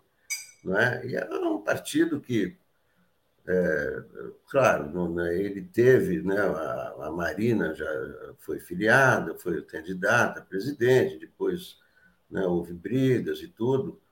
Né? É, é um, é partido que não, não, não, vai, não vai alterar muito a, a, o, os fatores da, da, da, eleição, mas é o, é, é, é, o, é, o, é, o mais, é o caminho mais seguro, mais tranquilo. O importante é, é formalizar a chapa. O, o, mais importante é formalizar a chapa. A hora que essa chapa estiver, estiver formalizada, vai ser um, né, vai ser é, a campanha, vai ser uma nova campanha, campanha antes da, da chapa Lula-Alckmin, depois da chapa Lula-Alckmin. Então é isso que tem que ser é, concretizado e tem que ser agora, daqui a um mês. Por isso que não dá para. E o PSB está interessado em empurrar com a barriga até maio, até a federação, até se esgotar o prazo, o prazo da federação. E, e é preciso também consolidar o, a, o Haddad em São Paulo, né? junto com o Alckmin. Então, eu, é, o caminho melhor para concretizar isso a tempo é, é, o, é, o, que tem que ser feito, e, é, e parece mesmo que é, o, que é o caso do PV, o, que não vai impedir que o Lula articule outras alianças com, com o PSD é, nos estados e, e etc. Né? Até na Bahia, né? É, ontem surgiu, circulou essa informação né, de que o Jacques Wagner poderia abrir mão para o Otto Alencar. Abrir mão, porque ele continua no Senado por mais quatro anos e poderia abrir para o eh, PSD também. Né? Então, né, claro que nada disso impede as outras articulações para é, essa frente ampla, para essa costura que o Lula está fazendo. E o importante é formalizar essa chapa né, em março. Uh, deixa eu agradecer aqui a Ide Murad, que está nos apoiando. Pedro Cândido está dizendo: ataque cibernético não afeta votos na urna. Marília Gomes, a família do piloto recebe seu salário normalmente, ele não foi desligado, ou seja, então ele pode estar sendo comprado para ser mantido em silêncio, né? Gravíssimo. E a Renata Ferraz fala: Aras diz que CPI da pandemia não apresentou provas. Vou pegar esse comentário como gancho aqui, Paulo, para te trazer a seguinte notícia. Senadores ameaçam protocolar impeachment contra a Ara se ele não encaminhar as denúncias da CPI. Você acha que já foi longe demais, vamos dizer assim, essa, essa proteção que o Aras oferece ao bolsonarismo? Olha, foi longe demais, sim. Eu acho que é necessária uma manifestação mais enérgica por parte dos senadores, da CPI. Essa CPI fez um ótimo trabalho do ponto de vista de investigação, de apuração os senadores tiveram uma postura responsável, eu vou dizer até respeitosa em relação ao, ao Aras, em todo esse processo. Os, as provas, indícios estão ali escancaradas. E, inclusive, os, a, a, havia no, no final da CPI uma certa expectativa por parte dos seus líderes de que o Aras fosse fazer, no mínimo, alguma coisa. Mas não fez nada. É uma coisa, uma, é um comportamento vergonhoso e sim, eu, os senadores é, é, é, uma, é, uma, é hora de tomar uma reação. Porque, gente, o tempo está passando, o período para providências está se passando, e o Ara simplesmente fica de braços cruzados. Eu acho uma atitude correta, necessária e exemplar. Não dá para ficar conestando com um procurador que não cumpre suas responsabilidades que estão aí, foram escancaradas. São denúncias sérias, consistentes, que têm que ser apuradas assim. É como se não tivesse havido CPI, né? É. Agradeço muito aqui a Márcia Novaes, Novaes chegando como assinante. Alex, você concorda com algum tipo de punição ao Arias, um processo de impeachment, um afastamento? Já foi longe é. demais ou não? Não, é o seguinte, ele, ele continua né, blindando, blindando Bolsonaro, mas agora é o seguinte, nós estamos em 2022, em fevereiro, então tudo é contaminado pela campanha. Né? Não, não vai ter impeachment. Claro que os senadores são corretíssimos. Em, pressionar o Aras, claro que estão corretíssimos. Mas não, não, não, há, não há espaço, não há calendário para impeachment de, de Aras, impeachment de Bolsonaro, porque já está em campanha. É, mas ele não fez nenhuma denúncia, né? É nenhuma, claro. Não, olha, é, é, Léo, mais uma vez, eu não estou do lado do Aras. Eu acho não, que. Não, eu sei, eu estou dizendo que não há mais calendário, não há mais espaço, porque nós já estamos em, em fevereiro, não dá mais tempo. Os senadores estão. A preocupação agora é, é, é a campanha, não é mais. É, infelizmente, né? Infelizmente, o calendário eu, eu, eu, acho totalmente incorreto tudo que o Aras está fazendo. Ele, o papel dele é investigar, e, ele é, sempre, sempre agiu de outra maneira. Impressionante. O problema é o time. O problema é o time. Alex, Alex, é claro que o time é um problema. Agora, tem uma urgência, tem um dever que é preciso encarar. Então, tá é bom. preciso, apesar do time, você investigar. Bem, se não deu, não deu, mas os parlamentares têm que cumprir essa obrigação. É dele. Estou dizendo a mesma coisa que você, que os parlamentares estão corretíssimos, têm que pressionar o Aras. O Aras está cometendo ilegalidades ao não investigar o governo Bolsonaro. Eu estou concordando com você. Não tô... vamos ver. Não vamos perder antes. Não vamos perder antes. Paulo, eu só não concordo com essas tuas provocações, no sentido de dizer, ah, o Alex está falando uma coisa, não, então não, isso provocando vai não, absorver o ar. Nesses aspectos terraplanistas, né? Não, Olha, não é ele está ajudando porque a opinião dele está... Não tem terraplanismo aí, Alex. Não tem terraplanismo nenhum. Por favor, deixa o terraplanismo para o de. Relógio estourando, relógio estourando. Vamos lá. Obrigado ao Paulo, obrigado ao Alex. Valeu, gente. Tchau, obrigado. obrigado. Vamos lá. Deixa eu agradecer bastante aqui ao Pedro Maciel, grande advogado colunista nosso, chegando também como membro assinante aqui da TV 247. Bom dia, Daphne, tudo bem? Bom dia, Léo. Bom dia, comunidade 247, tudo bem? Daphne se divertindo lá na sala de espera. Né? Menino, se acalmem e tal. É mais ou menos. Léo, assim. meu som tá bom? Tá tudo minha, bem, tá tudo. Imagem, estou testando a câmera nova hoje, o microfone, então. Ah, que legal, tem um tá microfone desses aqui, tem um microfone assim, é? Tem, agora eu tenho aqui, ó, cantar, poderosíssima, então. olha que fálico. É, pois é. A Daphne assinaram, uau, fala, assinaram, escândalo, escândalo, escândalo. Microfálico. É o microfálico, é o microfálico.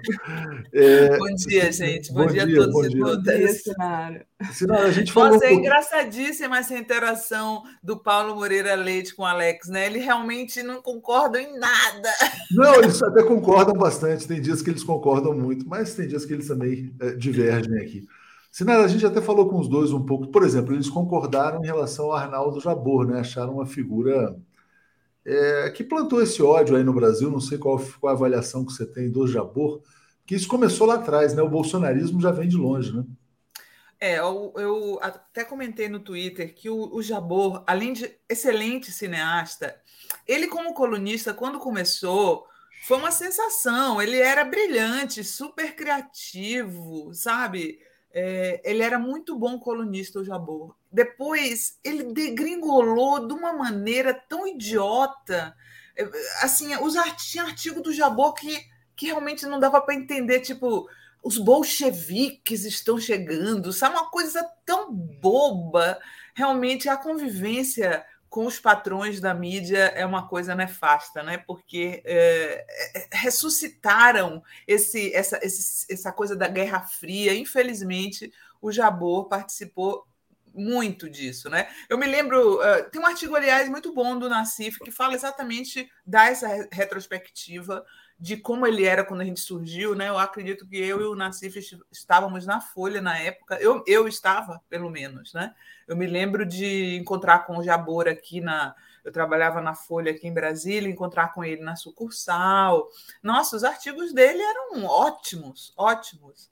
E aí, e aí ele foi, ele foi ficando outra pessoa. Quando chegou na época de junho de 2013, no começo, o Jabor espinafrou as manifestações. Aí os donos da mídia mudaram de opinião em relação às manifestações. Rapidamente ele passou a ser a favor. Eu achei, nossa, realmente é, os últimos anos não dava. Agora, a gente não pode deixar de reconhecer o trabalho dele como cineasta e eu digo também, os primeiros anos dele como colunista, como jornalista, foram muito bons. Muito interessante você ter mencionado isso, porque chegou um comentário aqui do Lúcio que eu não tinha entendido, que era essa questão dos 20 centavos. Né? Eu não sabia que ele tinha entrado numa linha e depois mudado. Mudou?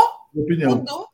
Alguém mandou, né? Alguém falou, Jabor, é, é outra, nossa linha é outra, né? Aí... Mas todos fizeram isso na época, né? A, a, própria Globo, todo mundo entrou criticando as manifestações. Quando eles viram que isso poderia ser utilizado contra Dilma, aí a mídia toda muda de opinião e passa a apoiar as manifestações. É por isso que, que quem, quem fala assim, ah, tudo isso está acontecendo, a responsabilidade é de 2013, não acompanhou desde o princípio aquelas manifestações. Elas começam com, com, com uma manifestação de esquerda, com algumas insatisfações de esquerda em relação ao governo Dilma, e aí, no segundo momento, ela começa a mudar ela, ela ganha a adesão do, dos setores da mídia e, e do, dos neoliberais, e no finalzinho ela se torna um negócio de extrema direita assustador. Assustador. Então, assim, é, ela, ela não é uma só, aquela, aquele movimento não é um só, ele, ele, ele muda, ele muda no decorrer do, do período. E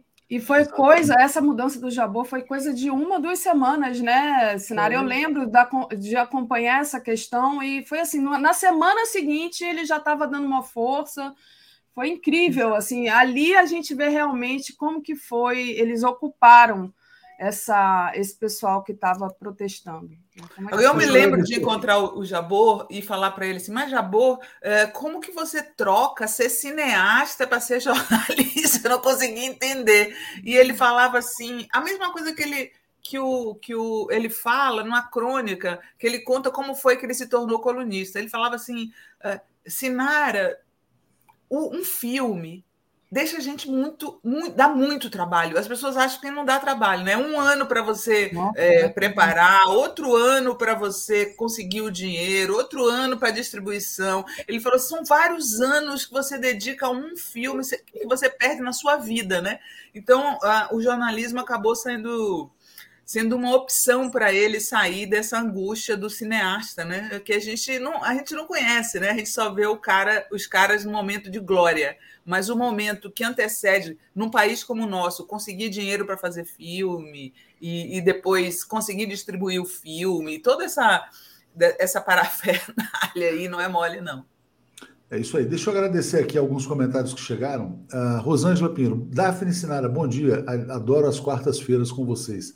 Sebastião Carcará dizendo: Imperatriz Maranhão, estamos de olho, Maranhão é Lula. Mande um alô para Imperatriz, vive Imperatriz aqui. Obrigado ao Sebastião, obrigado a Miami Aires. E ao Valentim está dizendo: o movimento bolsonarista pregando voto auditável foi uma preparação do terreno para o descrédito do processo eleitoral. Podem escrever Antônio Valentim. Pode ser tudo uma grande armação. Bom dia, obrigado. Vou estar aqui ouvindo vocês e até mais. Valeu. Tchau, Leonardo. Valeu, valeu. Por isso, Sinara, que ontem, é, quando chegou a notícia da morte do Jabor, eu, eu fiz questão de ressaltar a obra dele como cineasta, né? Porque realmente uhum. ele pegou essa angústia que você falou do que ele tinha, né? E, e jogou como raiva nos comentários dele. Eram comentários. Enfim. Mas eu te digo, Daphne, que não foi toda a carreira dele como colunista, viu? Inclusive, Sim, em, 2000, em 94, quando, na, num jantar na, na casa da Ruth Escobar, falaram ah, qual a dúvida de escolher entre um príncipe e um encanador, que teve esse preconceito de classe contra o Lula, chamaram ele de encanador, a uhum. matéria era do Jabor. Uhum. Entendi, legal. Bom, Sinara, queria começar falando com você para a gente relaxar um pouco, é, sem relaxar, porque isso é grave, né, gente? Mas a gente acaba que ri das coisas. A, a quantidade de fake news que apareceu ontem, que tem aparecido, mas assim, a cara de pau é um negócio tão impressionante que eu queria realmente ter a autoestima desse pessoal bolsonarista, né? Vou colocar aqui com vocês, é, para vocês verem, a capa que o Ricardo Salles compartilhou, que é a capa do, da, da Time forjada, onde o Bolsonaro aparece ali como capa e Prêmio Nobel da Paz de 2022. O Bolsonaro trouxe a paz. Sinara, passo para você falar um pouco Não, disso. Olha, tem várias coisas que chamam a atenção uh, nessa, nesse tweet. Né? O primeiro deles é que esse idiota infantilizado que postou isso foi ministro do Meio Ambiente do Brasil. Você consegue, vocês conseguem imaginar que um, que um boboca, né? um boboca desses. É, boboca nefasto, né? Porque eles são infantilizados, idiotas, mas eles são muito espertos na hora de causar prejuízo ao país, né? Foi ministro do Meio Ambiente do Brasil. Uau! E o segundo ponto que chama a atenção é o seguinte: o Bolsonaro é conhecido como um cara que adora a violência. É. Né? Ele ama a violência. O Bolsonaro, primeiro, a primeira atitude que ele tomou ao, ao tomar posse foi aumentar a possibilidade dos brasileiros terem mais armas em casa. O Bolsonaro disse que iria fuzilar a petralhada. O Bolsonaro homenageou o torturador brilhante Ustra. O filho do Bolsonaro anda com a camiseta escrito Ustra vive. É, ele quer ganhar o prêmio Nobel da Paz. Como é que pode dizer? Essas pessoas. Daphne, eu sei que é errado falar isso, mas parece esquizofrenia. Não é porque não é não é diagnosticado e eu corro o risco de estar tá insultando os esquizofrênicos, falando que eles são esquizofrênicos, mas parece uma doença. Essas pessoas, essas mesmas pessoas que pregam a morte, o fuzilamento de opositores, que amam a tortura de seres humanos, que acham que a ditadura matou foi pouco, agora falam em ganhar um prêmio Nobel da Paz? Gente, é, não dá para entender, não dá para entender como é que funciona a cabeça dessa gente. Né? Pior não é nem quem, quem, quem é, faz essa capa fake, que, que divulga essa capa. Os, os eleitores do Bolsonaro. Oi, vocês estão tão bem da cabeça? Porque vocês ou querem matar a gente ou querem ganhar o prêmio Nobel da Paz. Não dá para você matar a gente e querer o prêmio Nobel da Paz ao mesmo tempo. E outra, como é que, você, que essa gente é tão burra? Tão burra de acreditar que o Bolsonaro interveio de alguma maneira nesse processo da, da Ucrânia. Como é que pode, gente? Uma pessoa ser tão tapada, não é possível. É, circulando vídeo do, do, do, do, Putin falando em russo com tradução, agradecendo ao Bolsonaro. Vocês Eu vi isso. Idiotas, tem, tem... Vocês são idiotas, desculpa, não tenho respeito por gente tão burra assim. Não, eu tô rindo porque fizeram uma paródia do, do uma, um vídeo do Putin agradecendo as latas de leite condensado que o Bolsonaro tinha levado para ele. E esse estava muito engraçado, mas é muito perigoso, né? A gente está rindo, mas é muito, muito perigoso. É, Sinara, deixa eu ler aqui, aí a gente aproveita e fala da viagem do Bolsonaro à Rússia, porque de fato é alguma coisa assim que o Bolsonaro está lá isoladão, né? Vamos lá, Mariana Broins diz: o Alex precisa estudar mais e manter-se atualizado. O comentário que ele fez sobre o risco de ataque cibernético pode comprometer as urnas, é exatamente o mesmo feito pelo Bolsonaro. Cuidado, Alex. Aí isso é uma outra notícia que o Léo estava trazendo aqui do Faquin, né? Ô, Daphne, e... deixa eu só é, ir no banheiro, vale. sua nariz começou a escorrer aqui. Tá, Já volto. Tá. Enquanto isso, eu vou lendo aqui é, e agradecendo enquanto a Sinara não volta. Tema: o ministro do Meio Ambiente que vocês estão falando não era secretário particular do governo do Chuchu? Hashtag Alckmin não. É, obrigada, Tema. Tiago Braz. Ricardo Salles foi, antes disso, secretário do Meio Ambiente de Alckmin, nosso futuro é, presidente. Não, para com isso, né? Esse é, é, é, um dos meus medos, mas eu, a gente não pode ficar nem brincando com isso, né?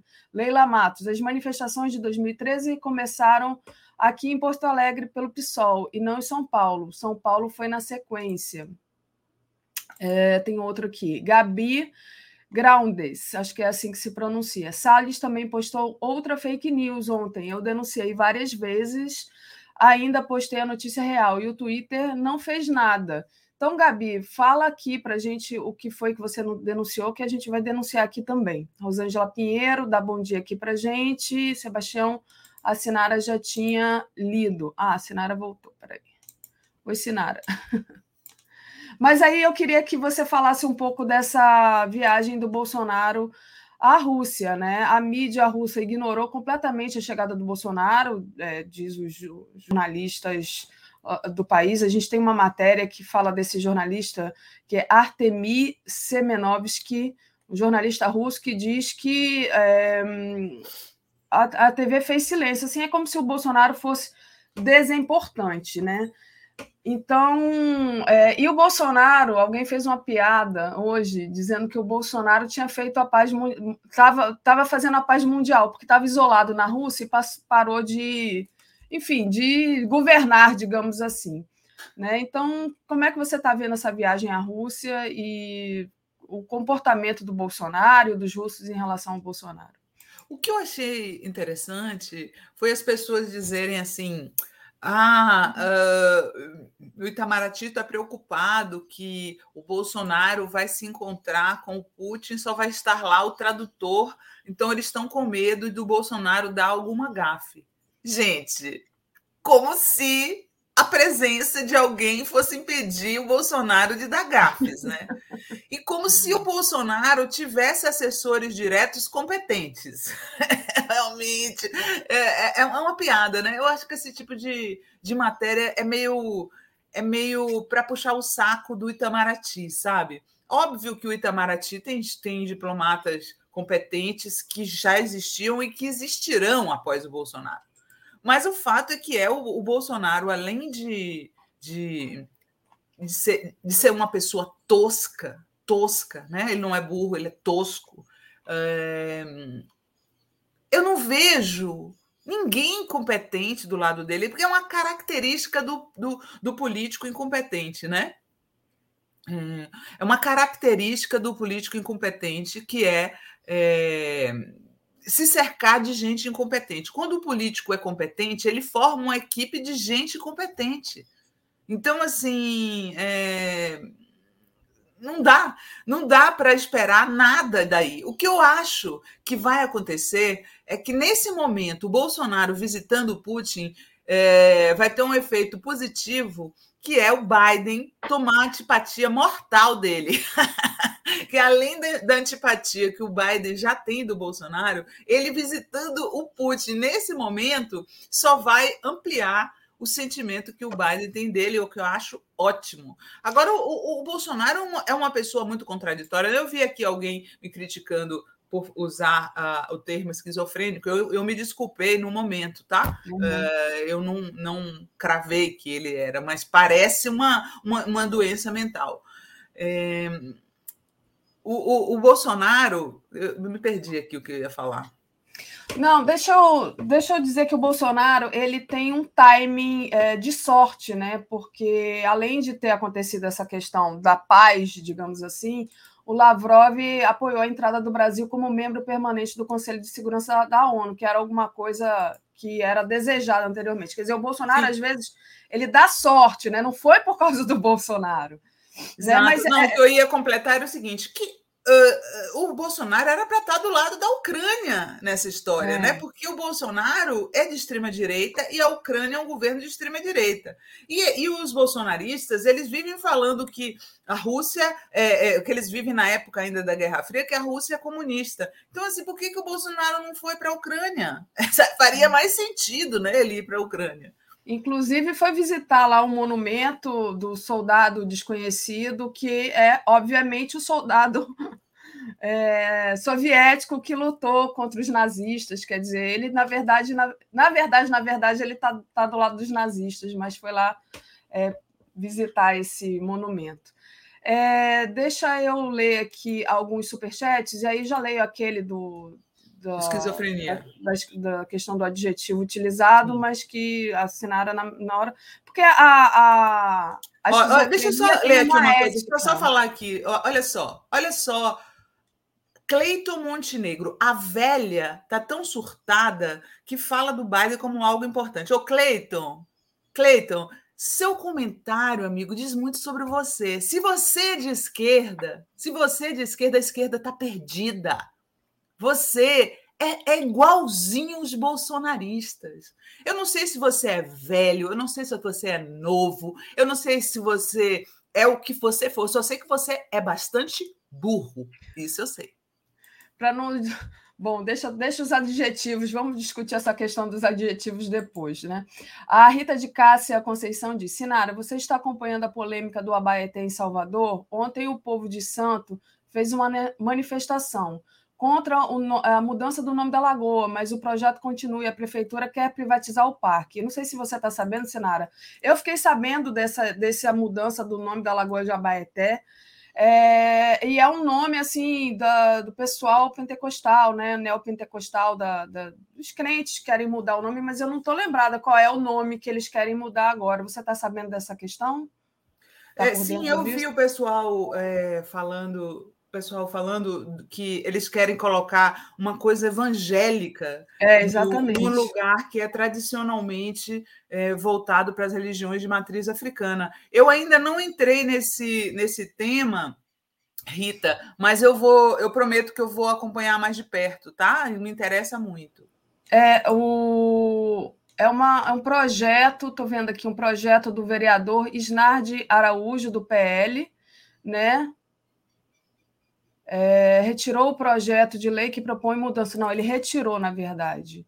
Eles queriam mudar o nome para Monte Santos Deus Proverá. Olha só, eles querendo ocupar aí esse espaço.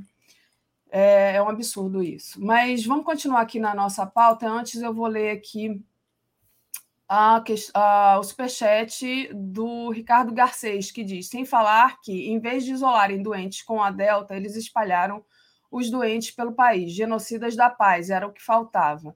A Daisy foi que falou, né? Sinara, por favor, ache outro adjetivo. Meu irmão se suicidou por conta do sofrimento esquizofrenia. Você tem toda a razão. Nunca, é, Você tem mas toda nunca foi razão. igual essa gente. É. É, na hora que eu falei, eu já vi que eu já que eu tinha misturado conceitos e, e, vou e não vou falar mais daqui para frente. Você tem toda a razão. Não dá para é, confundir doença mental com falta de caráter, que é o grande problema dos bolsonaristas. Exato.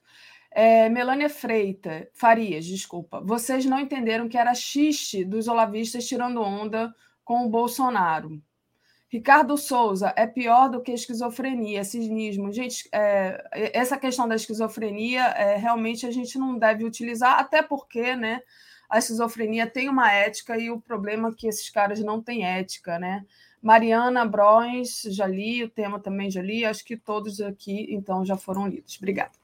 E aí, Sinara, só é, trazendo um outro tema aqui também, que é, teve muita repercussão ontem nas redes, foi o Mário Frias, né? O Mário Frias, é, que ontem, aliás, não foi ontem, mas que insinuou em uma live que o Paulo Gustavo não morreu de Covid, quer dizer, mais uma é, fake news, né?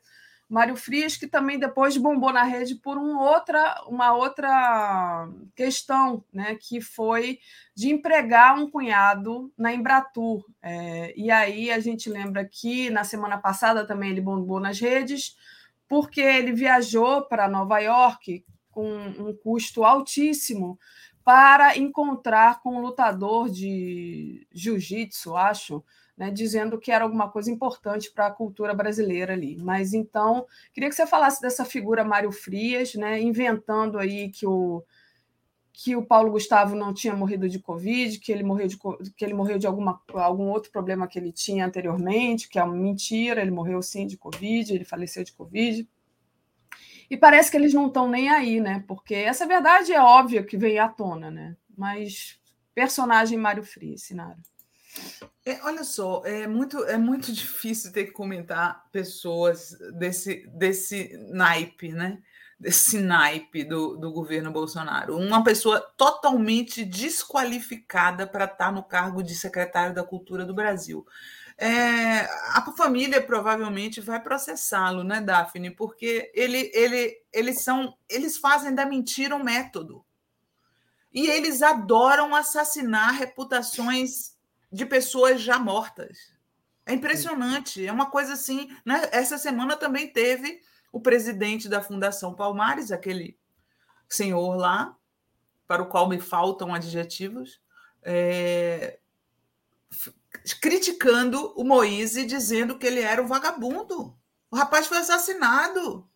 Ele atacando a memória do, do, do morto, como eles fizeram com Marielle. Agora eles estão fazendo com Paulo Gustavo. Né? É, deve ser, inclusive, Daphne, no caso do Mário Frias, um pouco de inveja, né? Um pouco de inveja, porque o, Mário, o, o Paulo Gustavo foi um grande ator, um grande comediante, e o Mário Frias foi é quem, gente? O Mário Frias é quem? Um atorzinho, um canastrão, um péssimo ator que só foi parar no governo porque é puxa-saco do Bolsonaro. Né? Qual a qualidade que tem? É, aliás, é, acho que a resposta ideal para isso é lave a sua boca antes de falar de Paulo Gustavo, Mário Frias. Você você está um, você tá uns 10 níveis, aba níveis abaixo dele, sabe? Impressionante, gente. Como, como é, é, esse governo deu poder aos idiotas. É exatamente isso. Ontem o ministro, o ministro do Turismo também estava compartilhando a capa da Time falsa. Sabe? É, é, é um bando de idiotas do mal, né? Idiotas malignos. Porque não bastava eles serem idiotas, eles são idiotas é, malignos. É, olha só, daqui a pouco a gente vai falar da Eletrobras, mas a Gisele Lagos manda aqui. Meninas, vocês não acham que era para fazer polêmica enquanto a boiada Eletrobras passa? Eu acho que é sim, para gerar polêmica. Eles falam as coisas mais absurdas, ganham muitos cliques, ficam lá sendo comentados, né? Eu penso que é para isso, Sinara, você. Eu acho que também tem um pouco do, do que a Gisele está falando, sim. Toda vez eles ficam inventando essas falsas polêmicas, enquanto isso vão passando a boiada no Congresso, né? Semana passada, enquanto estava todo mundo discutindo a, a, a, essa, essa adriles, não sei o que, não sei o que lá, eles passaram o pacote do veneno. É o tempo inteiro isso, né?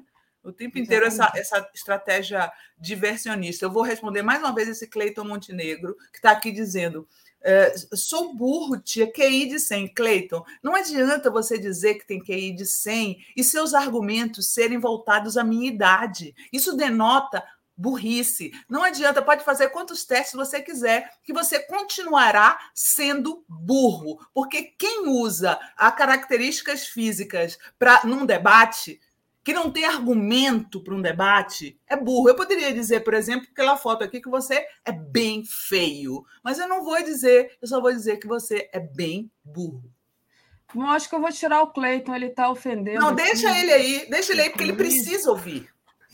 Agora que eu achei ele, que eu não tinha visto, porque aqui passa tão rápido que tem coisas que a Sinara vê que eu não vejo, e, e vice-versa, né? Eu, eu tenho acesso Apelou, a... perdeu. Se a pessoa, ela, numa discussão política, ela usa a raça da, da pessoa, ela é racista.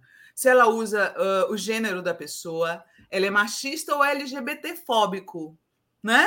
Se ela usa a origem, ela é xenófoba. Uh, Cleiton, você não tem inteligência nenhuma, amigo. Zero porque você não sabe debater sobre o assunto. Você quer, me de... você quer debater comigo? Venha debater. Agora, se você vier com esse papinho, a velha, a surtada, você vai ouvir, porque eu não deixo passar idiota querendo me atingir, não. Olha, Sinara, eu não vou atender você, não. Eu vou bloquear. Pronto. já, já, já bloqueei.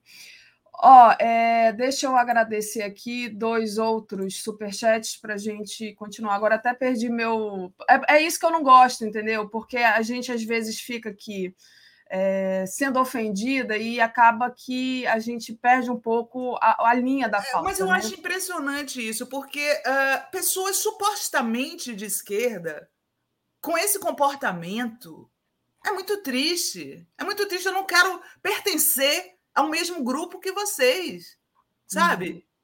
Eu não quero pertencer a um grupo de homens machistas.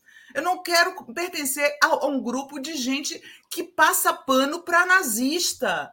Eu não quero pertencer a esse grupo. Se vocês são de esquerda e pensam assim, fiquem longe de mim, vazem da minha presença.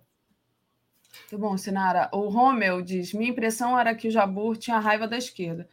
Com certeza ele tinha muita raiva. É, mas, mas você vê, né? É, é, muito, é muito. É, é, é, uma trajetória, né? Porque Se você for ver os filmes antigos do, do, do, Leon, do Leon Risman, que tinham o, a participação do Jabor, do, do, do e, e, também da, do Ferreira Goulart, viu? Eles foram guinando para o lado do, do tucana, da tucanagem, da tucanagem, é, e com isso eles, eles começaram a ganhar um ódio, um ódio do PT, que é uma coisa impressionante.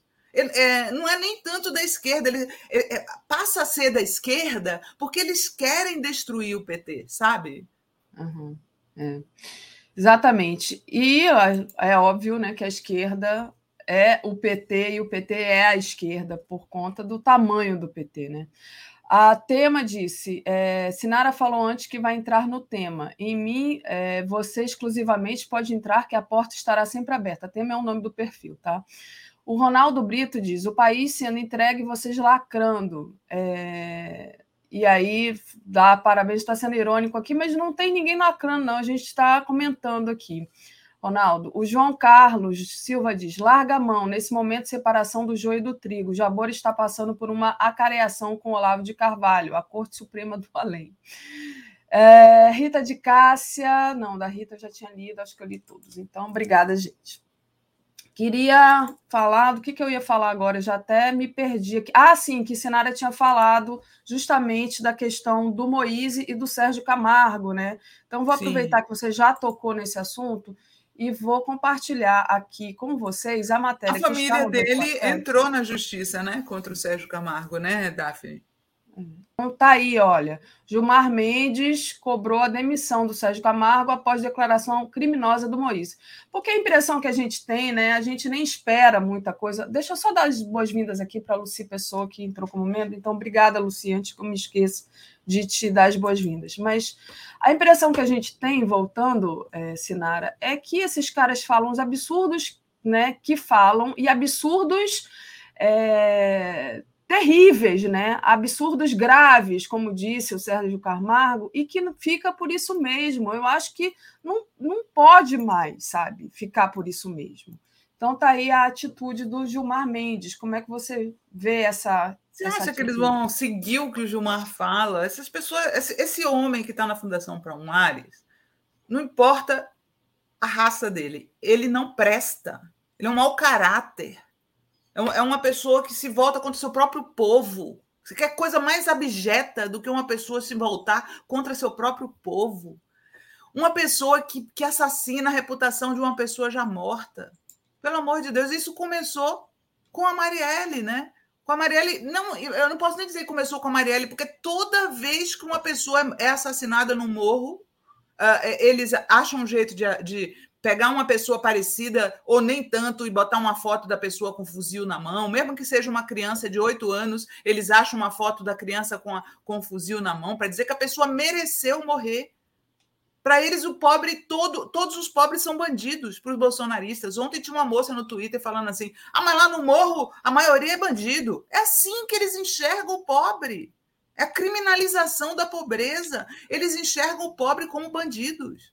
Aliás, uma coisa que nem está na nossa pauta, é, ontem em manifestação, é, manifestando contra, né, de repúdio, justamente contra a morte da, daquele rapaz que vendedor de balas lá em Niterói, a violência da, dos policiais, né, do, dos policiais da guarda civil também, como chama, guarda municipal, foi um negócio tão horrível, jogar spray de pimenta na, no rosto de uma criança de colo, gente bateram num, num, num, rapaz, o rapaz já estava imobilizado, desceram o cacetete no rapaz. É um negócio assim, né? É, é, se fosse um branco que tivesse morrido, né? Tava uma comoção nacional, né? Aí hum. a família foi lá protestar, né? Os amigos.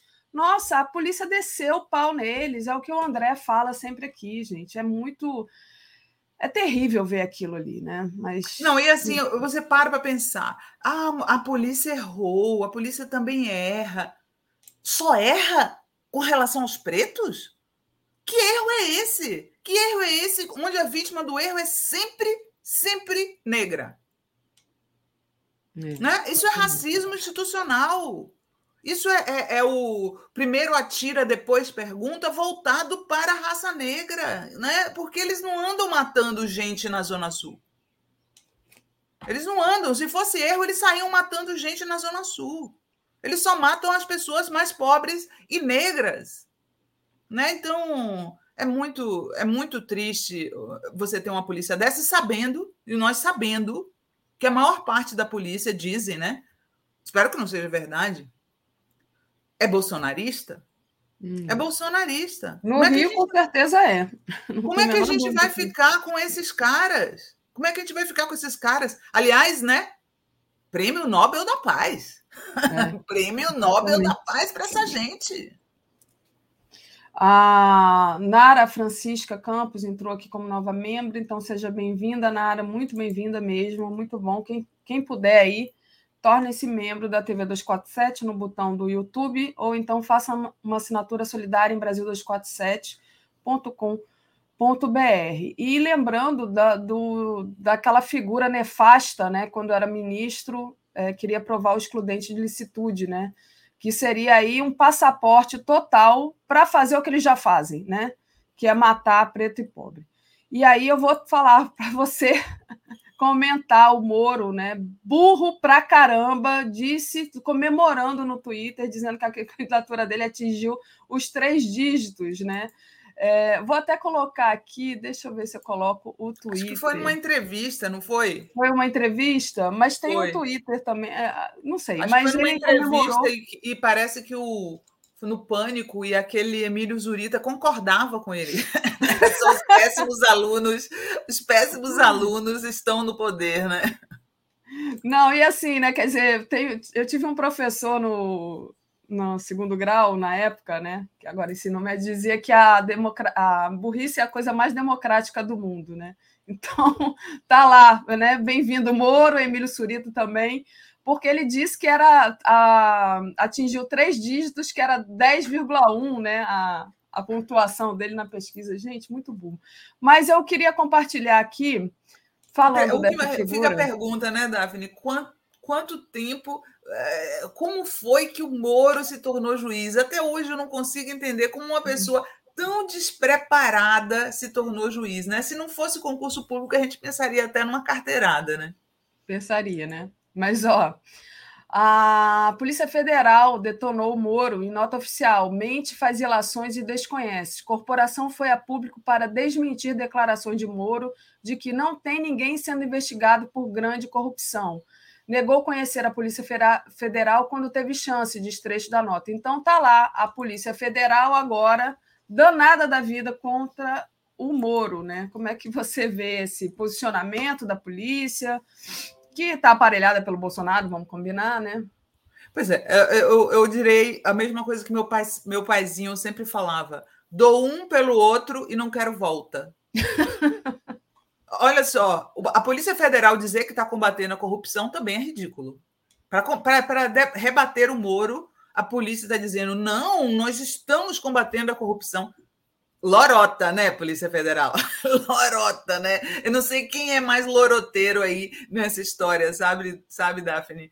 Porque a gente gosta, obviamente, de ver a Polícia Federal colocando o Moro no seu lugar, mas que ela não está combatendo corrupção, coisa nenhuma, não está, não está. O, o, Bolsonaro, desde que chegou uh, ao poder, ele, ele é, pelo contrário, não teve nenhum combate à corrupção, só, a gente só vê engavetamento, a gente só vê arquivar é, é, investigação, investigação. Até hoje, a história do cheque da Micheque deu em quê?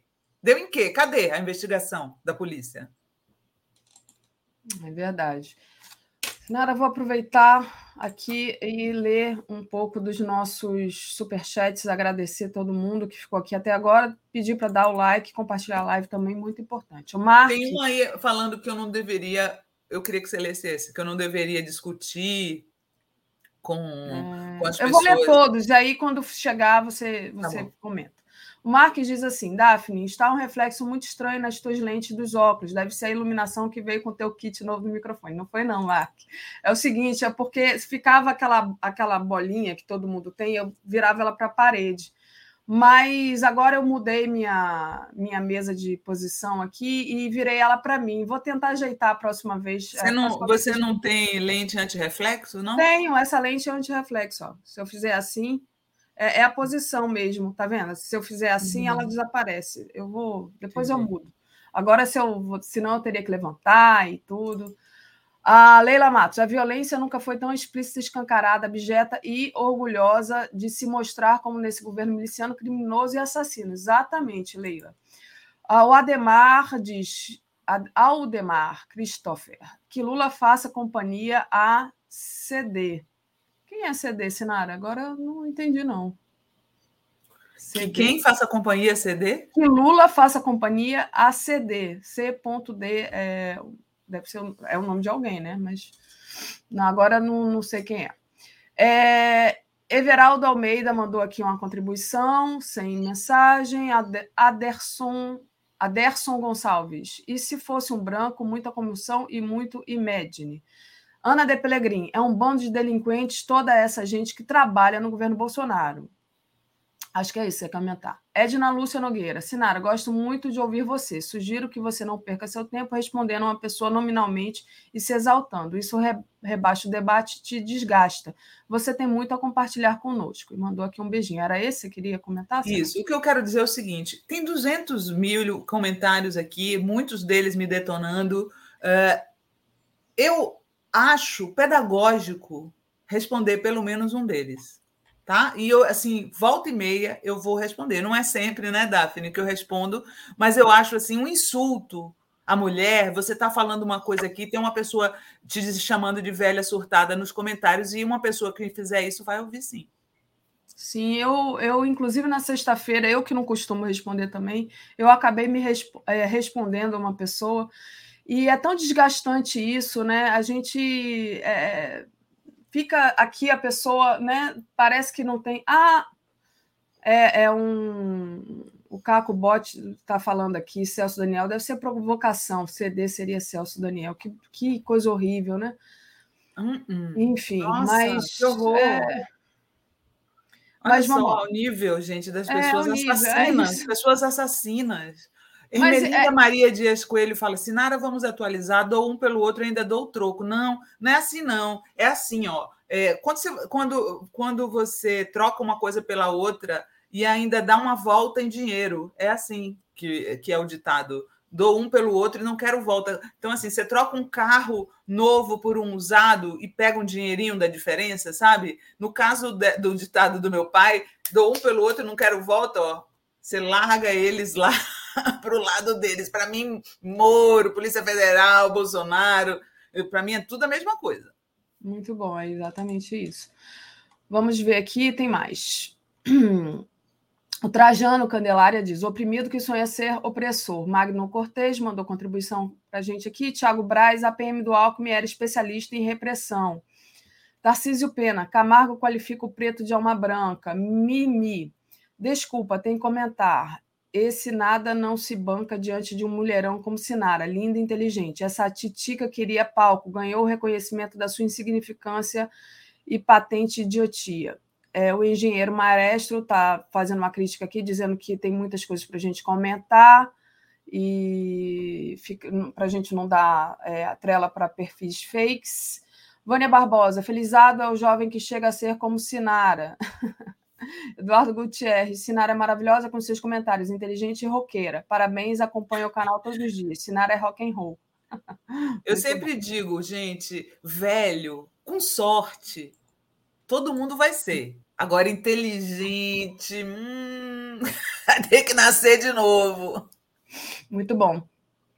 Sinara, agora eu queria falar justamente da questão do da questão da privatização da Eletrobras, né? Assunto importante, por maioria, o TCU dá o primeiro aval para a privação da Eletrobras. Ainda tem várias é, etapas aí a seguir, né?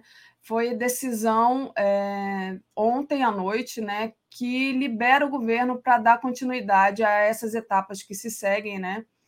Tem, vai ter uma nova análise em março né? E parece que o governo espera concluir o processo até maio desse ano. Como é que você vê isso? Que foi uma questão levantada aqui pela nossa internauta logo no começo da nossa fala.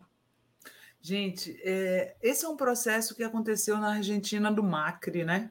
Uh, as pessoas recebendo contas de luz mais altas que o próprio aluguel das, das, das pequenas empresas que elas têm, né? Eu me lembro de ter publicado matéria do, do, do Martim, que é um, um, um, argentino que colabora no Socialista Morena, contando sobre isso. Essa semana no Twitter eu vi um cara falando que recebeu uma conta de luz de 8 mil reais. Eu não consigo entender, Daphne, sinceramente, como é que uma pessoa pode é, apoiar a privatização de empresa elétrica sabendo que a conta de luz dela vai, vai subir enormemente ela não vai conseguir pagar a conta de luz. Você conseguiria, Daphne, pagar uma conta de luz de 8 mil reais? Rapaz, eu nem sei quanto é que é minha conta de luz, mas vai vir alta porque tá calor aqui. Eu tô usando muito o ar-condicionado, mas Imagina. tá um absurdo. Não é nem perto de 8 mil reais. Se for 800, eu já vou estar tá, assim. O que, que é, explica uma pessoa? O que, que explica uma pessoa principalmente de classe média, classe média baixa e baixa, apoiar a privatização da Eletrobras, Daphne. É, é tipo, ah, vou comprar a faca que irá me esfaquear, vou é, comprar o veneno com o qual vão me envenenar. Não é possível, isso é, é masoquismo, porque eu jamais apoiaria uma medida que vai me prejudicar. É meio lógico isso, né? Então, como é que a pessoa apoia esse negócio de privatização da Eletrobras? Aí, outro dia, tinha uma colunista de, de jornal falando assim, porque aqui onde eu moro, aqui, é, quando, quando chove, falta luz. Isso é um bairro nobre. Quando chove, falta luz. E ela estava reclamando, porque aqui a energia de, da, da, da, de Brasília a SEB foi privatizada, né? Hoje é privatizada. E aí ela, uma entusiasta das privatizações, ah, estou sem luz há 24 horas na minha casa. E aí? Como é que apoiou a privatização, gente? Como é que apoiou que sabe que em todo lugar o serviço piora e o preço aumenta, né? E, e eles ainda, para poder prejudicar ainda mais o, o, o consumidor, eles não estimulam aqui em Brasília funciona muito bem. A gente tem aqui em casa é, energia solar, sabe? Que barateia a conta de luz. Sim. Quando a Dilma estava no poder, a, a, as casas do Minha Casa Minha Vida estavam vindo com painéis de energia solar. Olha que coisa maravilhosa! Isso sim o Estado deve fazer. Agora, você privatizar um serviço que vai fazer com que as pessoas pobres voltem a não ter luz, como era no passado, né? O programa Luz para Todos veio justamente para trazer luz a quem não tinha luz. É, ou que sua conta de luz passe a custar um valor que você não tem como pagar, é impagável. Então as pessoas vão ficar endividadas, a luz vai ser cortada, elas não vão ter luz. Olha, olha, olha que situação que a direita, não vou dizer que é só a extrema-direita, não. Olha só a situação que a direita joga o povo. Né? Você vê que lá no, lá no, no Chile, né? Eu vi um documentário faz algum tempinho, a gente não conhece uh, o, o business do abacate, né? O abacate é uma commodity que gera muito dinheiro, muito dinheiro uh, para o México e para o Chile, que são os principais exportadores de abacate. É, os americanos consomem muito abacate e lá eles só conseguiram plantar dentro daquele país inteiro na Califórnia. Né? Aqui a gente tem tanto abacate que eu acho que não, não, não valoriza tanto. Mas aí, é, Daphne, mostra como no Chile, por exemplo, um dos poucos países do mundo onde a água é privatizada e que provavelmente o governo do Boric vai querer mudar isso. As pessoas não têm água para beber a água vai toda para a plantação de abacate, sendo que na, numa, numa área as pessoas não têm água para beber, porque só o abacate recebe água. Olha, como que uma pessoa pode concordar com uma coisa dessas? É, é, é ingenuidade, talvez? Não sei, eu não consigo entender como é que a gente pode, como com alguém pode concordar com privatizar um bem público, com privatizar uma coisa que vai se voltar contra ela. Eu, eu, eu gostaria de entender isso. Pode perguntar a qualquer é, alagoano aqui, porque aqui foi privatizado também, né? Aqui é Equatorial. Foi em 2019. É isso, isso que eu estava falando sobre energia solar, que o Joaquim Alves de Jesus, que eles vão taxar a energia solar. Né? Porque aconteceu em toda parte isso. Além deles encarecerem a, a, energia, a energia elétrica, eles ainda querem impedir que as pessoas fujam da conta de luz tendo energia solar, porque eles taxam a energia solar, eles botam lá em cima, então as pessoas não, não têm condição de ter. É. Aqui é desde 2019, eu acho, virou equatorial, né? Privatizaram e piorou muito tudo.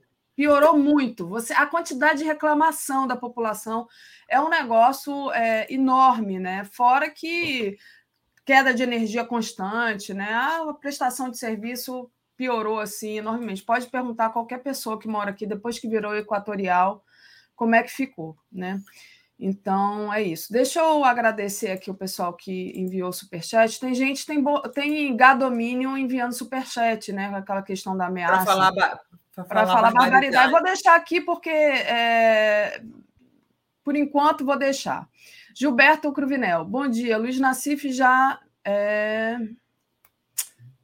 Luiz Nassif já mistrou o erro estratégico brutal que é o país privatizar a Eletrobras. Países ricos mantêm estatal do controle do setor elétrico. É isso, Gilberto. Alguma coisa saiu errada aqui, mas deu para entender a sua mensagem. Ricardo Souza mandou uma mensagem super legal para a gente, dizendo: Sinara e Daphne, não dou uma, não dou a outra e ainda chama a Tereza. Daqui a pouquinho a gente chama a Tereza aqui. Obrigada, é, Ricardo. O Brasil Mestiço disse: é, identitários queimam o filme de Lula. Não sei por que, que os identitários queimam o filme de Lula mas está aqui lida a sua mensagem. A cutícula de peixe. Colocamos pessoas cruéis e com valores repugnantes e pedimos dignidade. A Marbre Venceslau revogar a PEC é, 20 de 1998 e a PEC 103 de 2019. Olha, Daphne, o Clóvis Galli deu a metáfora perfeita para a pessoa pobre, de classe média, classe média baixa apoiando a privatização. É o Peru comemorando as festas natalinas. Exatamente, é exatamente isso, Clóvis. Eu não consigo entender, gente. Eu juro, eu não consigo entender uma pessoa, é, uma pessoa das classes mais baixas da sociedade apoiar a privatização de bens essenciais. Me escapa, me escapa. É, é, é muito, é muito. A pessoa não sabe, né, como é que funcionam as coisas não sabe o papel do Estado. Será que ela tem, Daphne, a ilusão que vai ficar mais barato, como eles falam, privatiza que melhora? Eles, será que eles têm mesmo essa ilusão? Não é possível, gente. Não, e é uma questão de memória, né? Tudo que foi privatizado aumentou, né? Tudo. Não tem, não tem erro, né? Privatizou, Exato. aumentou o preço, porque é a lógica do capitalismo, né? O lucro em primeiro lugar. E piorou o serviço. É, exatamente. Tá aqui, Evandro Costa. Burrice mesmo da parte de quem apoia a privatização, querido assinado. Diz o Evandro. Mas, e mesmo, e mesmo um empresário que é rico, é, eu não entendo porque, como é que ele apoia, porque a, as contas de energia dele vão subir. Por que, que ele apoia isso, gente? É uma pessoa que trabalha contra si mesmo, né? É, Ronivon Pereira. Bom dia, meninas. Vocês são magníficas. É um grande prazer ouvi-las todos os dias. Sinara e Daphne, vocês são maravilhosos. Obrigada, Ronivon. É muito bom receber Obrigada. o apoio aqui de vocês. Ah, o João do Sertão. Essas pragas da direita privatizam ativos amortizados para o povo pagar várias vezes o custo do ativo. exatamente isso. Quem paga sempre essa conta é o povo. Exato. É, tá aqui, olha, um outro, Jairo Costa. Daphne, você tem que chamar a economista Clarice Ferraz, doutora em energia. Ontem ela esteve no GGN com comentários bem esclarecedores. Obrigada, Jairo. É, vou anotar aqui esse nome, falar com o pessoal do Boa Noite, né? Boa Noite, que normalmente traz convidados mais é, móveis, né? Aqui a gente tem nossos comentários fixos de manhã. E é, o Luiz mandou aqui também, é, Luiz de Souza, você não vende a galinha dos ovos de ouro. Exatamente, está aí, né? O pessoal querendo privatizar completamente a questão é, do petróleo, da Petrobras, a energia, né? Entregando esses pontos chaves, né? Que seriam os pontos do. Todo país tem que ter, todo país tem que ter controle sobre isso, sobre essa questão energética, né? Tô, tô vendo aqui se a, a Tereza entra daqui a pouquinho, ela deve estar tá entrando, Sinara. E. Já tomei café, pode ficar tranquila.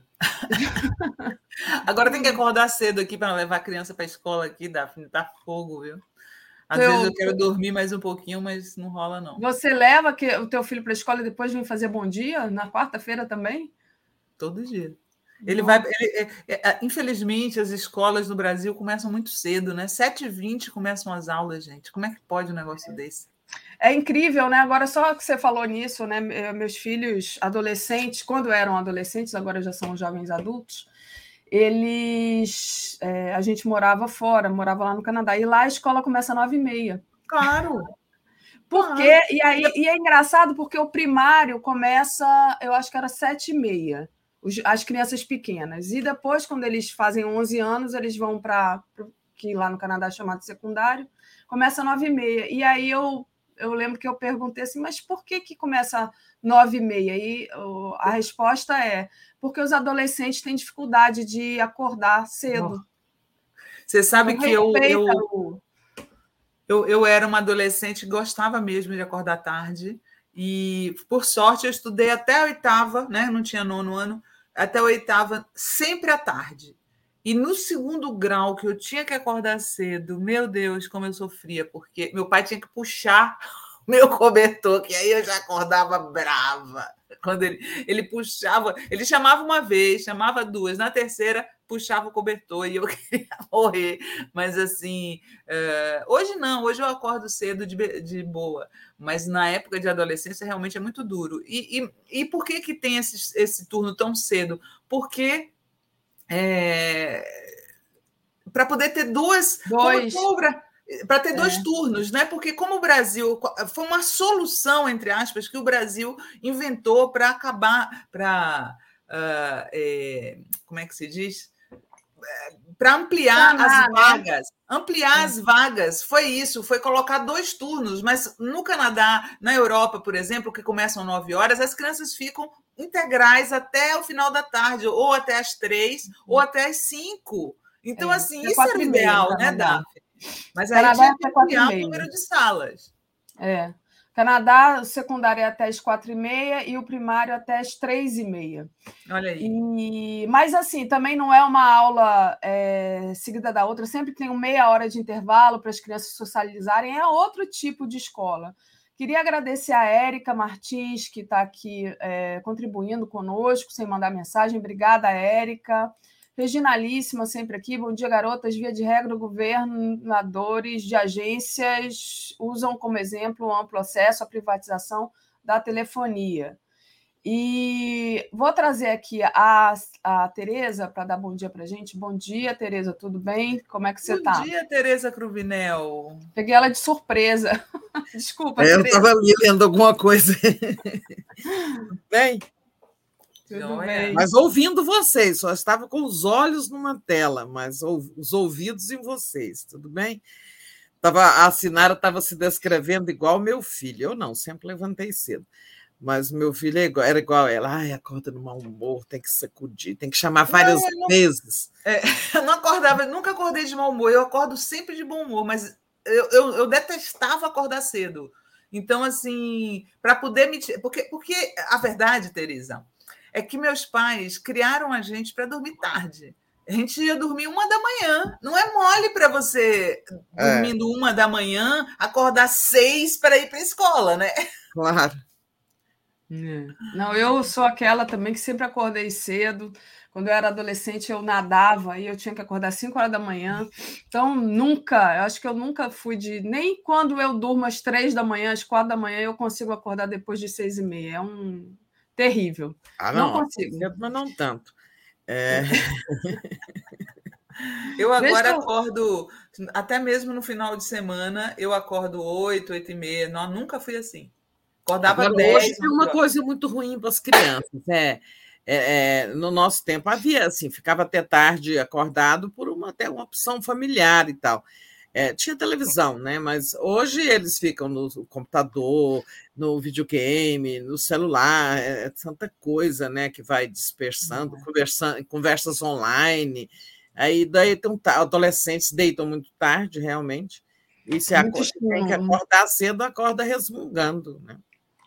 É muito estímulo. Gente, chegou mais aqui uns últimos superchats para eu ler antes da Sinara e é, não tomar café, porque ela já tomou. mais um cafezinho.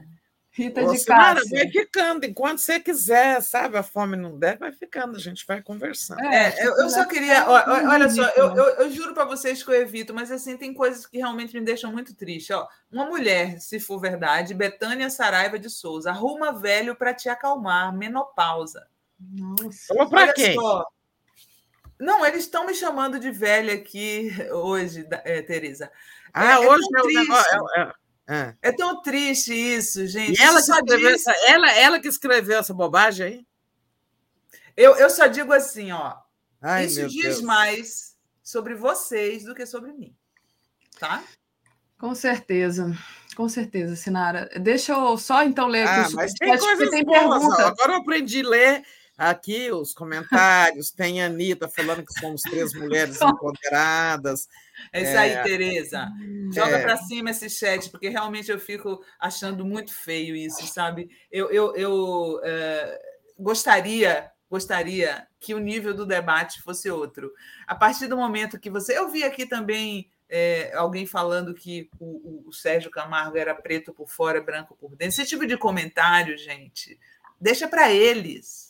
Deixa para eles fazerem, não para nós, sabe? Acho que nós de esquerda a gente tem que ter outro tipo de comportamento. Quando a gente vê alguém de esquerda falando essas coisas, você percebe que, infelizmente, tem gente idiota também do nosso lado. Ah, com certeza. É, todo Como mundo disse mais cedo. É, a ignorância, falando, ignora, deixa é. Ignorância é. democrática. A Elizabeth diz, Coutinho, a telefonia no Brasil é cara comparada ao restante do mundo. A popularização só aconteceu em virtude da introdução das novas tecnologias.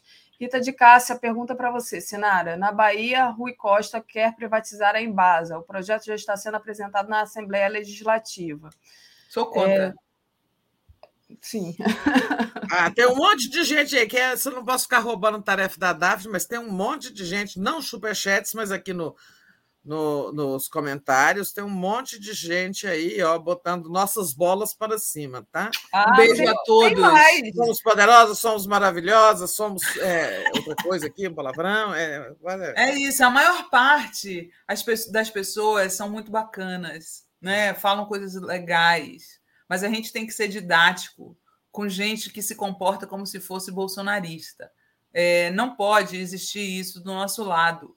Bolsominion de sinal trocado. Isso é muito ruim, isso só queima o filme da esquerda. Não, mas essa pessoa que escreveu essa asneira aí, ela, ela não é do nosso campo, não. Essa aí que mandou. Acho que não. É porque eles entram aqui, né? Não, Daphne?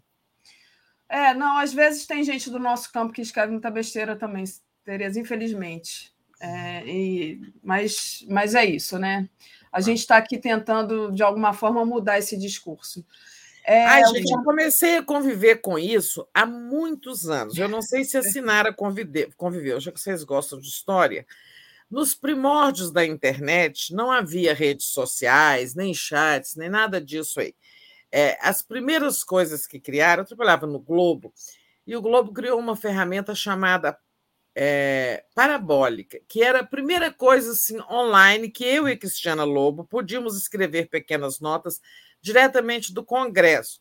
Aliás, a gente passava e eles que postavam para a gente. Depois vieram os blogs, foram as primeiras ferramentas revolucionárias, entre aspas, da internet, né? E cada colunista de um jornal passou a ter quase uma obrigação de ter um blog, né? E o máximo de interatividade que a gente, isso lá para 2005, 2006, né? O máximo de interatividade que existia eram os comentários que os leitores podiam mandar para os blogs, acho que Sinara lembra. E havia assim, o colunista lá, o jornalista podia fazer a mediação, né? Que era liberar ou não para, ser, para ir ao ar cada comentário. Aquilo dava um trabalho, tarde da noite eu tinha administrar os comentários. E começou a extrema-direita, foi quando ela começou a colocar suas patinhas para fora. e eram tantas agressões, sabe, vis que eu sofria no Globo e tal, é, naquele tempo de mensalão, né? É, então, essa coisa, assim, a gente pensa que apareceu agora, é, que eles surgiram agora, mas eles já surgiram aí uns, é, uns 15 anos que a gente está com essa, essa agressão. Eu sofri tantas agressões, inclusive descobri, Sinara, que tinha um colega, sabe? Um colega é, do Olha outro só. lado é, que criou um, um, um, um, um fake. É, um fake para me atacar. Né? Inclusive escreviam João Roberto Marinho demite essa petista e tal. Né? É coisas assim. Olha, tem coisas horríveis né? já dessa fase dos primórdios da internet. Então, é, eu fiquei muito doente uma época, muito incomodada com aquilo, sabe? Me deprimia e tal. Depois eu aprendi que a gente a melhor coisa é não ler. É. Mas olha, eu, eu falei isso uma não vez. Não faz muito mal. É. Eu falei isso uma vez para a Andréia, companheira da gente aqui, Andréia Truz, da, da TV 247. Eu falei para ela: olha, não lê. Não lê, no final do programa você não lê, porque senão a gente começa a pirar, né? E, e, e não, não dá para você é, é, é ficar aqui com uma grande audiência. E tudo que ele quer é que você leia. Exatamente. Eu não leio nada. É, eu não leio nada. Eu é, não vou dizer que nunca fui atingida, mas é, é, sou atingida também, sou humana. Mas Agora, eu... a, a, desculpa, Daphne, a, a Sinara é, prestou atenção. Aí, claro que teve pessoas públicas, aí partido político, esse tipo de coisa, é claro que a gente tem que prestar atenção, está nos atacando. Agora, gado, não, você teve aí, sabe? Gado não, deixa para lá mesmo, procure, porque faz muito mal.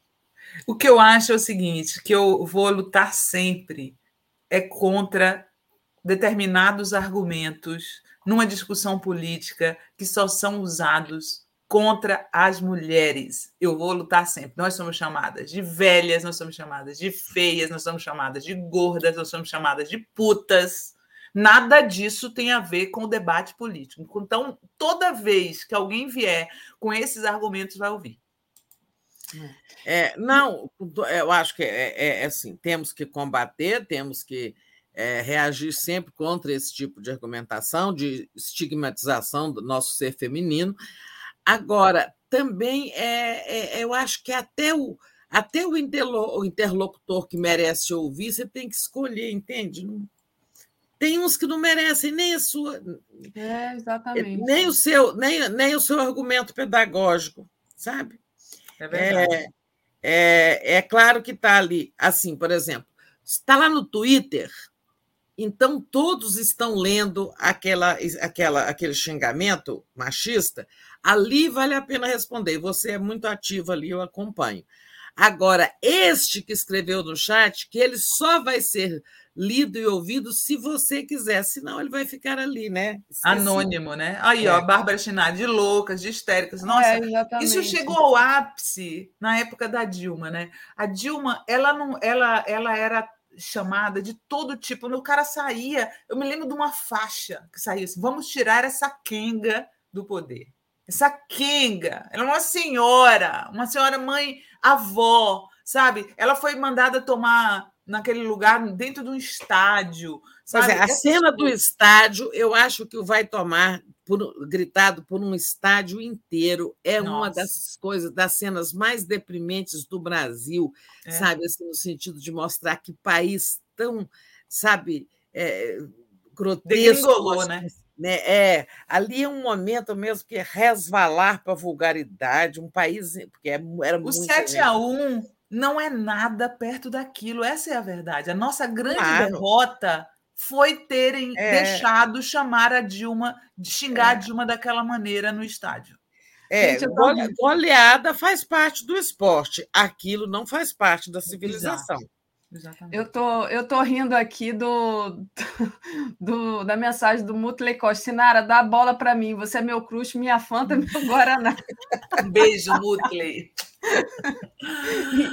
Queria mandar um beijo para a Bárbara também, que eu colei aqui. comentário dela, porque, gente, vocês não sabem, mas a TV 247 e. Desculpa, o Brasil 247 é feita por muita gente que vocês não conhecem. Vocês só conhecem nossas carinhas aqui porque nós aparecemos, mas a Bárbara trabalha também no 247, é uma querida. Beijo, Bárbara. Saudade de você. Olha, eu vou indo nessa, só Vai. quero deixar aqui mais uma metáfora boa para a pessoa que apoia privatizações, sabendo que, é, que vai ficar mais cara a energia, a água, tudo que eles privatizam vai ficar mais cara. É a formiga que vota no Tamanduá. Maria Antonieta Moura Freitas Larroca, muito bom. Muito Ó, bom. Beijinho para vocês. O Caio Batista está é, tá falando aí que se tornou cliente da Fórum. Caio, sexta-feira estamos aqui de volta. Eu, Tereza e Daphne para ficar a nossa hora cheia aqui. Agora eu vou tomar mais um cafezinho. Beijão, meninas. Bom dia Obrigada, a todos e todas. Tchau, Sinara. Até sexta, hein? Até Tchau, sexta, nove horas. Tchau, gente. É, vamos lá, deixa eu botar você aqui, Tereza. E aí, Tereza, só um minutinho que eu vou dar uma lida aqui nos nossos superchats, chegaram muitos, né? E aí a gente parte para a nossa pauta. Reginalíssima. Medíocres chamaram Dilma até adianta, exatamente. Carmélia, Sinara, não adianta ser didática com gente que não quer, não pode aprender. O nível de debate que queremos, eles não podem alcançar. Não dê palanque para imbecis. Vocês são ótimas. Obrigada, Carmélia. Rosângela Pinheiro, querida, minha amiga de Facebook. Sinara, estou contigo, sua postura é certíssima. Guilhermo Ciamanto, que não é bonito, Guilhermo, mandou uma contribuição aqui para gente. Guilhermo, Eu... Guilhermo. Guilhermo, não é bonito? É, gostei, assim, eles máximo, falam mais fechado, assim, né? Guilhermo. É. Euclides, Roberta, esses comentários são trolls e robôs. É, Tereza Domingos, linda. Valorizem o que te faz feliz. É difícil, mas o que não nos faz bem, deixem ir, virem a página. O problema é dar importância ao que não nos faz bem. Exatamente. João Antônio, caso reeleito, Bolso, Bolso pode privatizar bancos e universidades ou simplesmente eles poderiam extinguir via decreto? A direita não quer o Estado? Pergunta. Isso não vai acontecer tá? Não vai, não vai. Pé de pato, mangalô três vezes, não vai. Reginalíssima, admiro que vocês iluminam as reflexões que nos inquietam no dia a dia. Maravilhosos. Obrigada, Regina. Você também é maravilhosa, está sempre aqui com a gente. Zulmira mandou uma contribuição. É, Tarcísio Pena faz uma explicação da questão lá do preto de alma branca, diz: o ministro tem orgulho de ter alma branca, entenderam? Luciana Zero, nossa querida, bom dia. Este ano a escola do meu filho mudou o horário de entrada para as sete, de sete para as oito. Achei o máximo, melhor ele vai de bike, eu durmo mais. O engenheiro maestre diz que Tereza olha a metade cheia do copo e a Sinara estava olhando para metade vazia. A Maria Celina diz que vai piorar, que os trolls vão piorar, né? É o desespero do Bolsonaro, né, gente? Não adianta, porque quando o negócio está pegando feio para o Bolsonaro, entra um monte de bolsonarista aqui. É bom porque agora, para comentar, tem que se inscrever. Então, eles se inscrevem aqui no nosso canal. Carol Pessini, Sinara, você é maravilhosa. Faço questão de ouvir vocês todas as manhãs, mulheres fortes, inteligentes e lindas.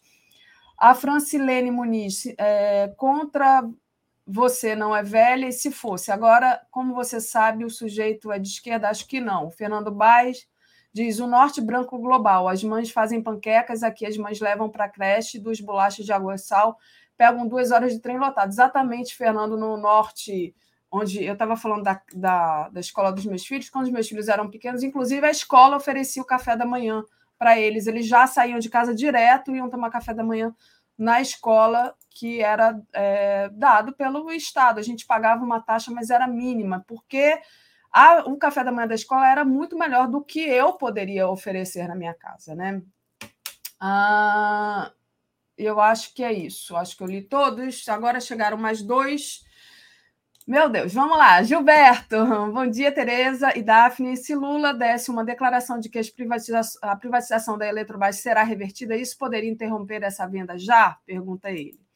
E Mimi, são bandidos que querem rebaixar todos a seu nível. Não vão conseguir, só vai mostrar sua cara feia e colher mais frustração e amargura. Eu estava falando, né, é, Tereza, sobre a, é, com a Sinara sobre essa decisão do TCU de ontem, da privatização da Eletrobras, e a Sinara estava comentando. Por isso, a pergunta do Gilberto. Não sei se você já responde ou se a gente deixa. É, é, se o para... Bolsonaro for eleito, se ele vai privatizar. Não, não, não. a questão do Gilberto é, é se o, é, o Lula, como é que é? Está aqui, olha. Se o Lula desse uma declaração de que a privatização da Eletrobras será revertida, isso poderia interromper essa venda já?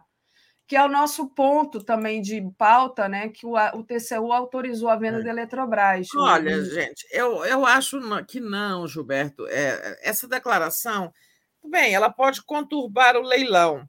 É, mas não, eu não acho que impeça, porque os, os capitalistas, investidores, eles sabem que é muito difícil juridicamente reverter uma, uma venda, né? Um contrato juridicamente perfeito, se ele for juridicamente perfeito. Né? É, e eu até dou um exemplo. Quando, na, antes da eleição de 2018, né, o, o Bolsonaro tava, passou ao primeiro lugar, depois que o Lula foi tirado da eleição pelo Sérgio Moro, né? excluído, claro, quem formalizou foi o TSE, mas quem a, a, a coisa decorre daquela condenação rápida, veloz em segunda instância, em primeira e segunda instância, né? Aquilo é que deu a ficha suja para o Lula. Né? É, então, ali, mas o Haddad estava muito competitivo né, também. E o, o, o, o ex-governador, ex-senador Requião, e outros também, mas com mais ênfase, eu me lembro muito do Requião fazendo isso, dizendo não comprem é, é, esses leilões do, do pré-sal, não entrem nesses leilões, porque um novo governo vai ser eleito e vai anular essas, essa, esses leilões. Né? Foi quando o governo Temer começou né, a fazer leilão de grandes, grandes é, reservas de petróleo do pré-sal. E nem por isso né, os leilões deixaram de acontecer. Os leilões foram perdendo importância maior já no governo Bolsonaro, né, porque é um governo que não atrai. Então, assim, eu não sei é, se isso, não tenho certeza, mas eu tendo a achar que não, é, não faz grande diferença, é, não, não impede a privatização. Agora, a Gleisi disse ontem que o PT irá à justiça, né? E esse argumento de que a venda está subavaliada, né, que foi usado ontem pelo ministro, então a gente já mata aqui esse ponto TCU, esse argumento que foi usado é, no, no, lá no TCU pelo ministro. É, qual foi o ministro mesmo, Daphne? Me lembra que eu esqueci. O, o ministro, ministro, Vital. Vital do é, Rego. Né? Vital do Rego? Isso, foi o Vital do Rego que votou, o único que votou contra, e disse que é, ela não vale 67 bilhões, né, o patrimônio da Eletrobras, e sim 130 bilhões. Ora, é, levar isso ao Supremo, eu acho que tem algum efeito, sim. O, o Supremo pode avaliar se está havendo, digamos, um, uma, é, uma avaliação muito danosa ao erário. Né? E a Gleisi disse ontem que o PT vai à justiça para tentar impedir. É. Enfim, é, também não acho que o governo vai ser muito exitoso nisso. Né? É, é não, é certo que o governo tenha êxito nessa privatização. Na medida em que o mercado for se convencendo, como disse até o próprio presidente do Banco Central, né, que o Lula vai ser eleito, vai tomar posse e não haverá nenhum cataclismo econômico. Pois é, mas é, ainda tem algumas etapas, né? Então ainda tem tempo, né, Tereza, para é. alguma mobilização, alguma coisa em relação a essa questão do, da Eletrobras aí. Tereza, tem, chegaram Esses alguns... exemplos aí do Brizola são corretos, né? mas são, digamos, quase que excepcionais. É. Né? Ele, ele é o engenheiro maestro que diz assim: Tereza Brizola retomou a CE e a companhia telefônica ganhou na justiça norte-americana. É, ele tem outros aqui também para agradecer, e antes agradecer a pessoa que entrou como membro aqui, acabei Agora, de... eu até acho o seguinte, desculpa, Daphne, engenheiro maestre, é, talvez você conheça mais o mesmo assunto. A companhia telefônica era uma companhia americana, né? Da ITT, que o, o Brizola encampou. É diferente de anular uma privatização, né? Assim como a Companhia Estadual de Energia Elétrica, CEE, tá? Aí foram outros, eu acho que aí o processo foi outro, foi o de nacionalizar a empresa estrangeira. É. Ele estatizou, né? E nacionalizou. É. Nacionalizou. É, o engenheiro maestro também mandou um outro aqui pedindo para eu ler o, o, chat de forma correta. Engenheiro maestro, eu, le, eu não li o seu chat total, porque não é nada, mas eu acho que é, foi ofensivo. Então a gente se reserva aqui o direito de agradecer, né? Claro, a sua contribuição, mas eu achei meio é, ofensivo o primeiro chat que você mandou, então é, só passei a mensagem. O Gilberto Cruvinel disse: Luiz Nassif já demonstrou que a Era a mim ou você? Não, era quando eu estava com a Sinara. Hum. você não tinha chegado.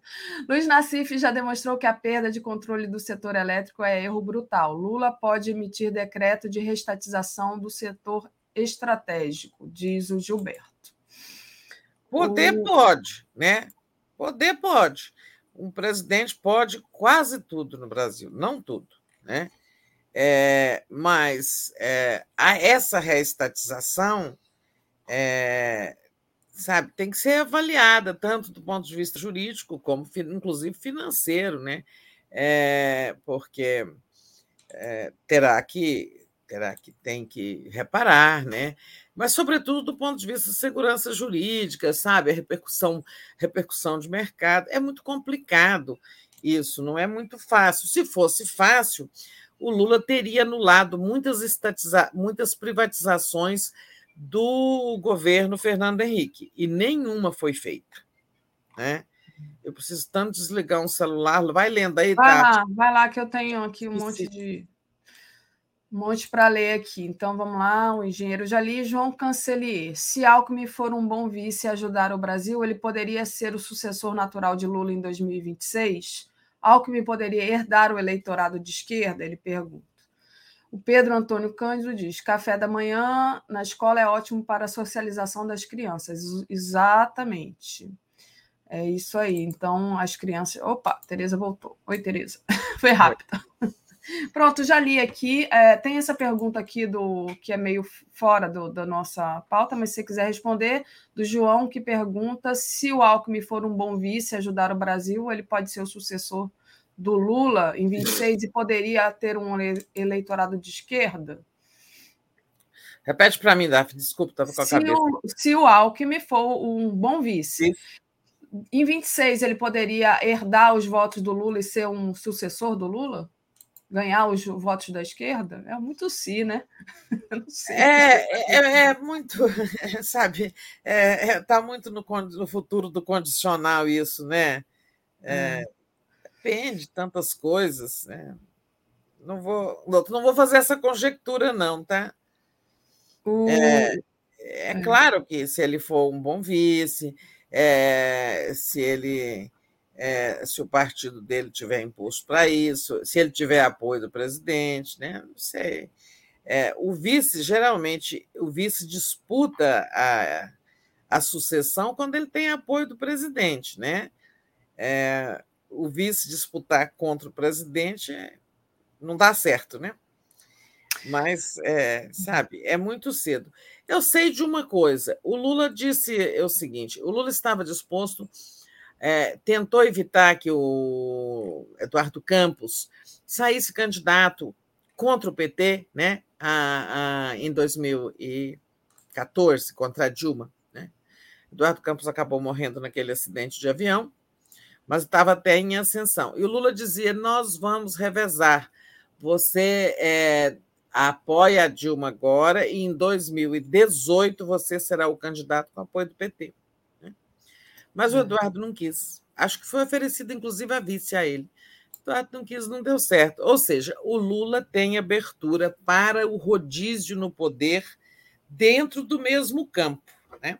Dentro do mesmo campo, importante. É, deixa eu agradecer Gilberto Cruvinel. Se o Alckmin nascer de novo, quem sabe? Traz aqui o Gilberto. Kaique Butler mandou aqui uma contribuição.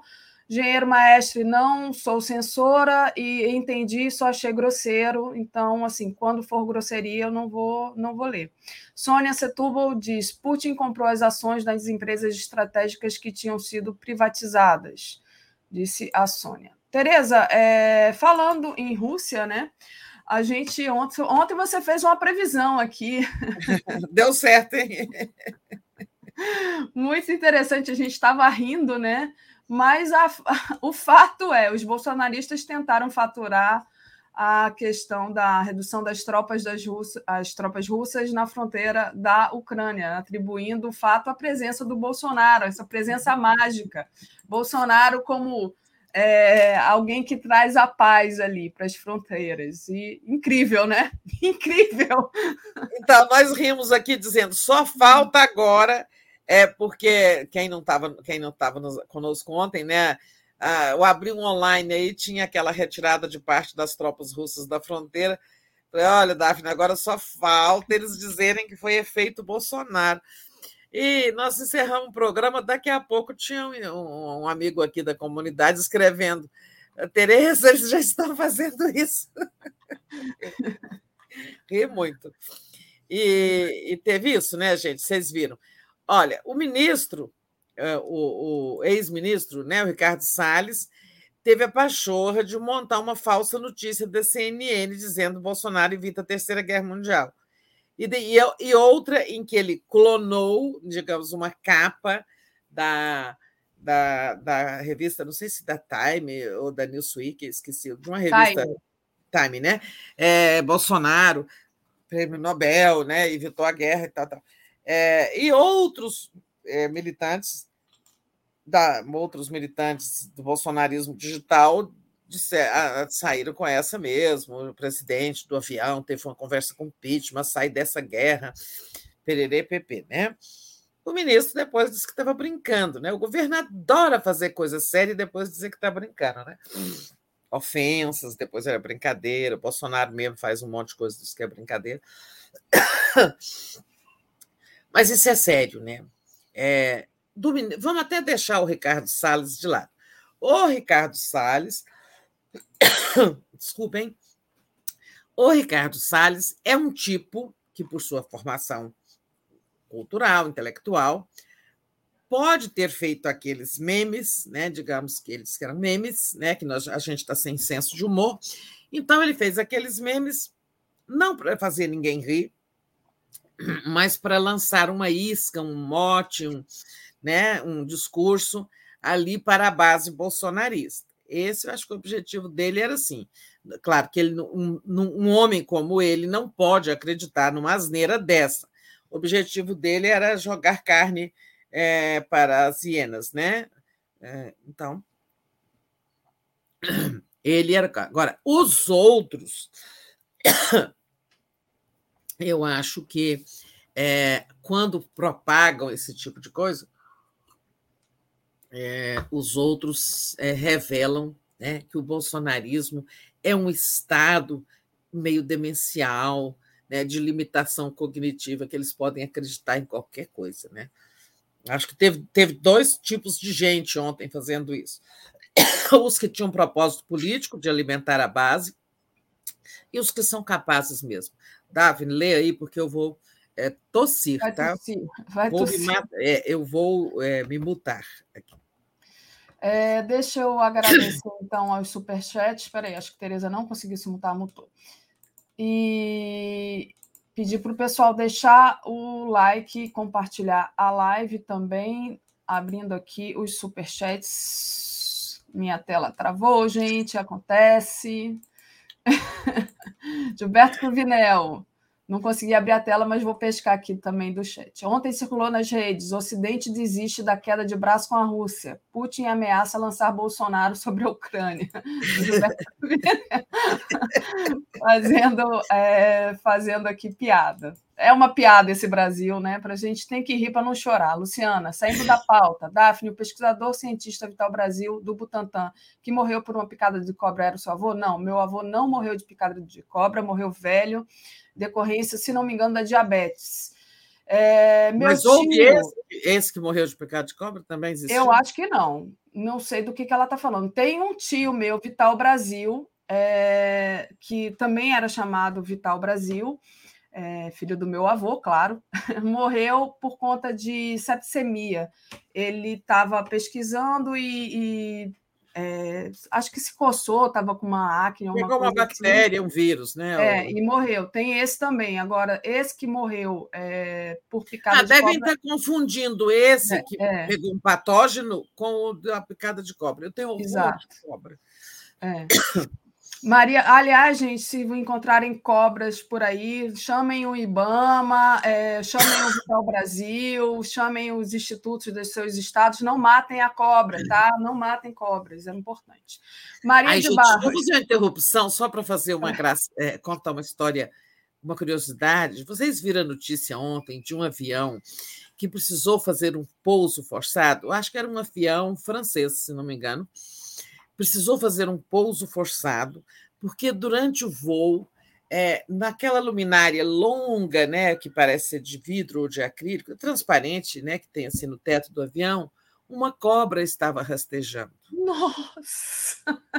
Apareceu uma foto ontem no noticiário, uma cobra longa, ó, cabeça triangular, sinal de que é venenosa, e o avião fez um pouso para aquela cobra ser retirada. Ela estava andando lá e as pessoas vendo a cobra ali. Nossa, e sem ter para onde correr, né? O pior. Tá Agora ela estava presa lá dentro da luminária, sabe? Aquela luminária longa, assim. Nossa Senhora. Não é curioso? Cara. Como é que uma cobra entrou no avião? Ah, a Luciana está falando, é meu tio, Luciana, foi esse, né? Que coçou e era um cientista também bem bem respeitado já, filho do meu avô Vital Brasil, irmão do meu pai. É... Bom, abri aqui a meu, minha página do, do Superchat, consegui descongelá-la. Maria Barros, bom dia, queridos do 247. Atrasada, descobriu que não aguenta as tretas Alex e Paulo. Chego a desligar, aí lembro que posso pular para vocês. É, Robson Bob Sobreira, Alckmin é maçom 33 e jamais trairá o seu clã, diz ele. Acho que foi isso. Deixa eu ver, essa, essa daqui da Sônia, não, da Sônia eu li também.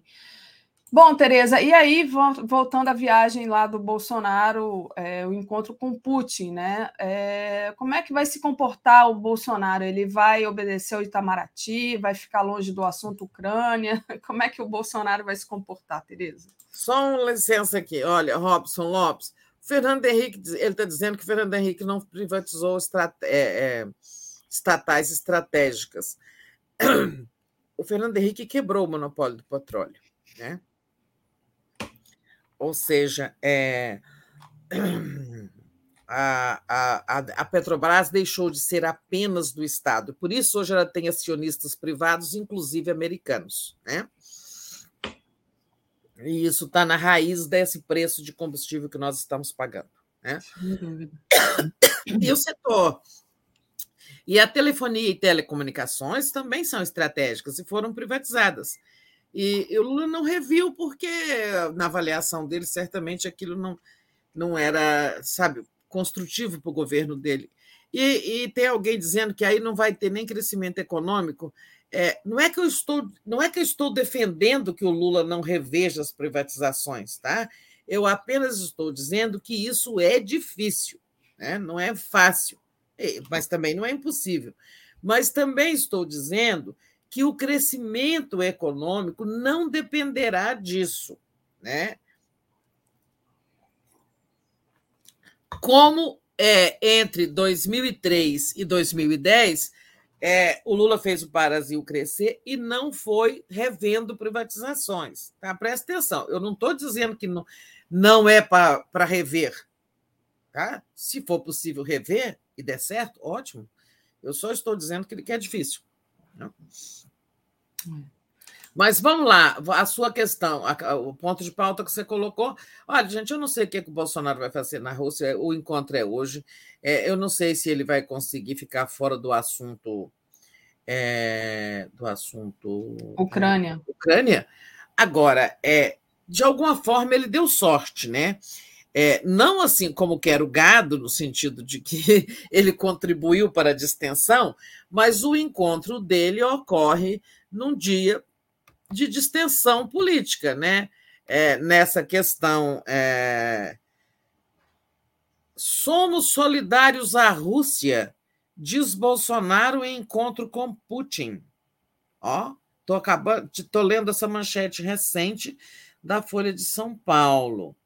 É, quando ele disse essa frase, é, é, será que ele está dizendo somos solidários à Rússia na, cruz, na crise da Ucrânia? Ah, eu não sei. Nas palavras de abertura de seu encontro privado com o presidente russo, Vladimir Putin, é, Jair Bolsonaro afirmou que somos solidários à Rússia. Ele não disse solidário em relação a quê, mas o seu anfitrião está no centro de uma grande crise tal e tal. Né? Então, as palavras televisionadas foram, como de praxe, econômicas de lado a lado. É, o russo afirmou que foi um encontro produtivo e que vão colaborar em muitas áreas. Né? Disse Bolsonaro que agradeceu a Putin por ter concedido um indulto ano passado a um motorista brasileiro que estava preso lá. A demonstração de solidariedade de Putin será lida como apoio nos meios diplomáticos ocidentais, apesar de o Itamaraty sustentar que o Brasil manterá sua linha de independência e a defesa de soluções pacíficas.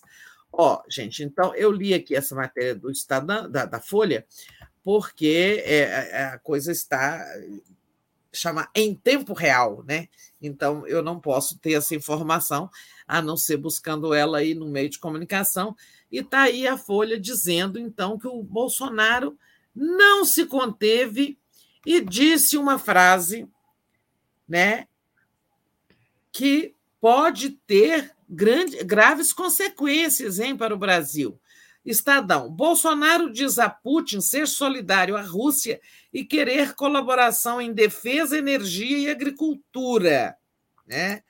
É, agronegócio e, e fertilizantes no centro da pauta, mas integrantes da comitiva dizem que o presidente deve debater também ligado, questões ligadas à cibersegurança.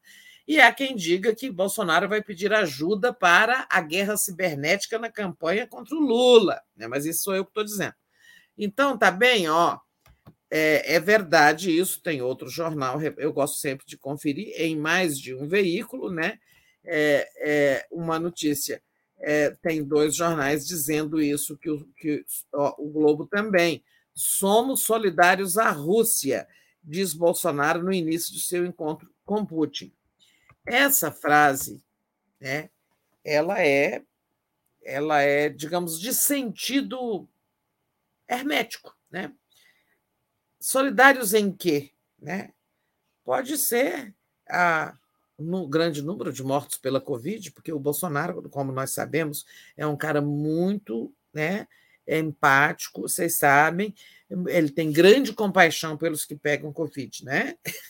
ele tem, ele fica muito sentido com o grande número de mortos por Covid, como aqui no Brasil, né? Estou brincando, né, gente? Claro, eu não sou, eu não sei fazer ironias. Mas digamos, somos solidários à Rússia, pode ser por qualquer coisa, né? é, é preciso esperar um pouco para saber o que, que ele estava dizendo. Ou somos solidários à Rússia é, na questão da Ucrânia, porque a Rússia acha que é uma, um desaforo a Ucrânia, sua vizinha, entrar para a OTAN, que é a Aliança Militar Ocidental liderada pelos Estados Unidos. Né? É, de qualquer forma, esse tipo de, de declaração está na contramão do que o Itamaraty recomendou, né? Não entre na bola dividida. Quando ele toma o lado da Rússia, é, ainda que ele tenha que, que seu objetivo tenha sido dizer outra coisa, ser solidário em relação a qualquer outra coisa, o Ocidente vai entender que o Bolsonaro tomou partido. Né? Eu acho que é, nas próximas horas nós vamos ver isso com mais clareza, mas, em princípio, foi, para mim, uma casca de banana, é, ou proposital, ou propositalmente, ou escorregando numa casca de banana, o Bolsonaro disse algo né, que não estava previsto, que não foi recomendado e que não faz, é, que não deve ter efeitos positivos. Né? Agora, está cedo para ver, está cedo para saber exatamente o que ele disse e como é que é a reação do Ocidente e tudo mais. É o que eu posso dizer por hora, né, Daphne? É. Eu tá na nossa home também. Enquanto você falava, eu coloquei a. Pois é, eu não vi a nossa. É. Como está a nossa? Eu vou colocar então de novo para você olhar. Peraí. É, tá assim, olha. Ah, é porque eu estava lendo, então a tela estava ocupada por aqueles jornais da grande mídia. Então tá, tá lá. É. Quem quiser ler a matéria, vai lá na nossa home que está lá, mas você já falou, né, Tereza? É. Sobre, pois é, é, naquele momento a primeira que eu achei foi a da Folha. Então tá bem. Vamos Deixa sair eu... de Rússia e vamos para outro assunto, porque não dá para ir mais não. do que isso agora. Vamos lá. É, Gilberto Cruvinel. O Nassif também levantou que a bola da ajuda russa na guerra cibernética que Bozo quer fazer na eleição, diz é, o Gilberto. Verdade. O é. Ricardo é. Souza diz: a mesa que o Putin vai colocar para se separar do Bolsonaro vai ser tão longa, tão longa, que a ponta que o Bozo vai sentar vai invadir a Ucrânia. Não foi assim, Ricardo, mas a imagem que você traz é bem engraçada. Ah, ah isso aqui é a foto dos dois, é? Na nossa é, home? Deixa eu ver é. aqui. É, vamos tá ver lá. o que diz essa imagem rapidamente. Tá lá o, o, Bolsonaro apertando a mão do Putin, né? O Bolsonaro é, sentado é, numa mesinha. É. é, uma mesinha de uma mesinha de meio metro. Olha só, na frente de uma lareira. Isso significa apenas, por enquanto, que o Bolsonaro submeteu-se, né, às exigências da Rússia na, no que diz respeito a, a protocolos sanitários ou seja, isso diz que ele fez o isolamento e que ele fez um teste de Covid quatro horas antes do encontro. Né? É, e aqui, né, Tereza, do lado do Bolsonaro e do lado do Putin, Putin deve ser os tradutores, né? E eles quer dizer que eles se encontraram sozinhos, né? Ele e o Putin. Não, não, acho que não tinha mais ninguém, né? O que, que você acha? É, eu li ontem na mídia é, até internacional que eu acho que o, o Putin tinha exigido que só ficasse o tradutor né, nesse encontro, o que também o, deixa a gente com a pulga na orelha. A, a, Valéria faz um comentário engraçado aqui. Já o substituíram por um clone, gente. que a gente falava ontem aqui. Ai, meu Deus do céu. Muito bom. Deixa eu agradecer aqui ao Gilberto, né, que já, já, já li, uh, do Ricardo também, o outro do Gilberto. O Bozo está revidando ao Biden que não ligou para ele, apesar de ter, de ter do pedido feito ao americano, e agrada ao Trump. Robson Sobreira diz: a salvação é desprivatizar tudo por ter sido golpe, diz ele. Foi golpe. Boa. Kaique Butler. Essa cena do xingamento vai tomar naquele lugar da Dilma no estádio foi na abertura da Copa das Confederações é, em 15 de junho de 2013, um sábado, e foi o ponto de inflexão das micaretas de junho. Não foi só na Copa do Mundo. Ele diz. É, não, é verdade. Eu não sei se alguém disse que foi na Copa do Mundo. A gente diz na Copa e tal. Agora, a precisão, a precisão de data dele é, é, é correta. É, ele, isso foi na Copa das Confederações, mas foi a senha né, para as jornadas de junho e para todo aquele levante contra a Copa, os estádios, não vai ter Copa, não vai ter Copa. Acho que um país do mundo que gritava que não queria a Copa do Mundo, né? É, mas é, é, sempre bom ter a data correta. Não sei se alguém disse que foi na Copa, mas aquele lá no estádio vai tomar e tal foi realmente na das confederações lá no, em São Paulo. Pois é, Tereza. E agora trazendo um outro ponto para você comentar, né? Enquanto o Bolsonaro não faz nada, está lá passeando na Rússia, né? É, o Lula se encontrou com Eduardo Paes né? e também com o trio baiano, Jacques Wagner, o Otto Alencar e o Rui Costa. Né? É, então está ali nas tratativas dos palanques. Queria que você desse uma, uma atualizada para a gente. Nessa... Oh, Bem rapidamente, porque eu ainda quero falar uma coisa. Aí, o tempo está acabando. É, o Lula está ali no meio de um monte de conversas, né? ele está administrando ali múltiplas negociações para montar a sua campanha. Tem toda a conversa com Alckmin, se encontrou com Alckmin, Alckmin sexta-feira. Acho que ali tem um problema. É qual partido vai se filiar ao Alckmin? Cada vez é, vai ficando mais remota a possibilidade de ser o PSB, porque cada vez mais a federação com o PSB vai ficando melada. Bom, mas ele pode filiar-se ao PSB é, desde que o PSB faça apenas coligação para apoiar o Lula como candidato a presidente, mas não faça a federação, aquele casamento mais permanente com o PT. Né? Só que isso fica desagradável. Né? O vice do Lula vai se filiar a um partido que se recusou a formar uma federação com o PT. Né? Então, assim, acho que aí é muito provável né, que ele vá para outro partido, como o PV, e, quem sabe, como Lula gostaria mais, ao PSD de Kassab. Né? Por isso, o Lula teve essa conversa com os baianos ontem, porque se, se ele conseguir convencer o Jacques Wagner, a, do PT, a desistir de ser candidato a governador para o PT apoiar o senador Otto Alencar, que é do PSD de Kassab, e isso contribui para que o Kassab venha apoiar Lula no primeiro turno. E quem sabe o Alckmin se filia a esse partido, que é até mais, é, mais, digamos, condizente com o perfil ideológico do Alckmin, né? É, então, essa é uma conversa. E tem to... agora, o, Jacques Wagner saiu dizendo que ele continua candidato ou seja, que não houve essa evolução. Mas assim, eu acho que é uma conversa que está em curso. O Lula está tentando uma cartada na Bahia, né, de sabe essa sessão da cabeça de chapa para o PSD. E também envolvendo o PSB é que ele conversou com o Eduardo Paes. Eu sei nada da conversa com o Eduardo Paes, mas nós sabemos o que, que é. O Paes apoia ali o Santa Cruz, Felipe Santa Cruz, presidente ex-presidente do AB, filiada ao PSD, numa dobradinha com o PDT de Rodrigo Neves, né? É, para governador, e o, o, PT apoia o Freixo do PSB.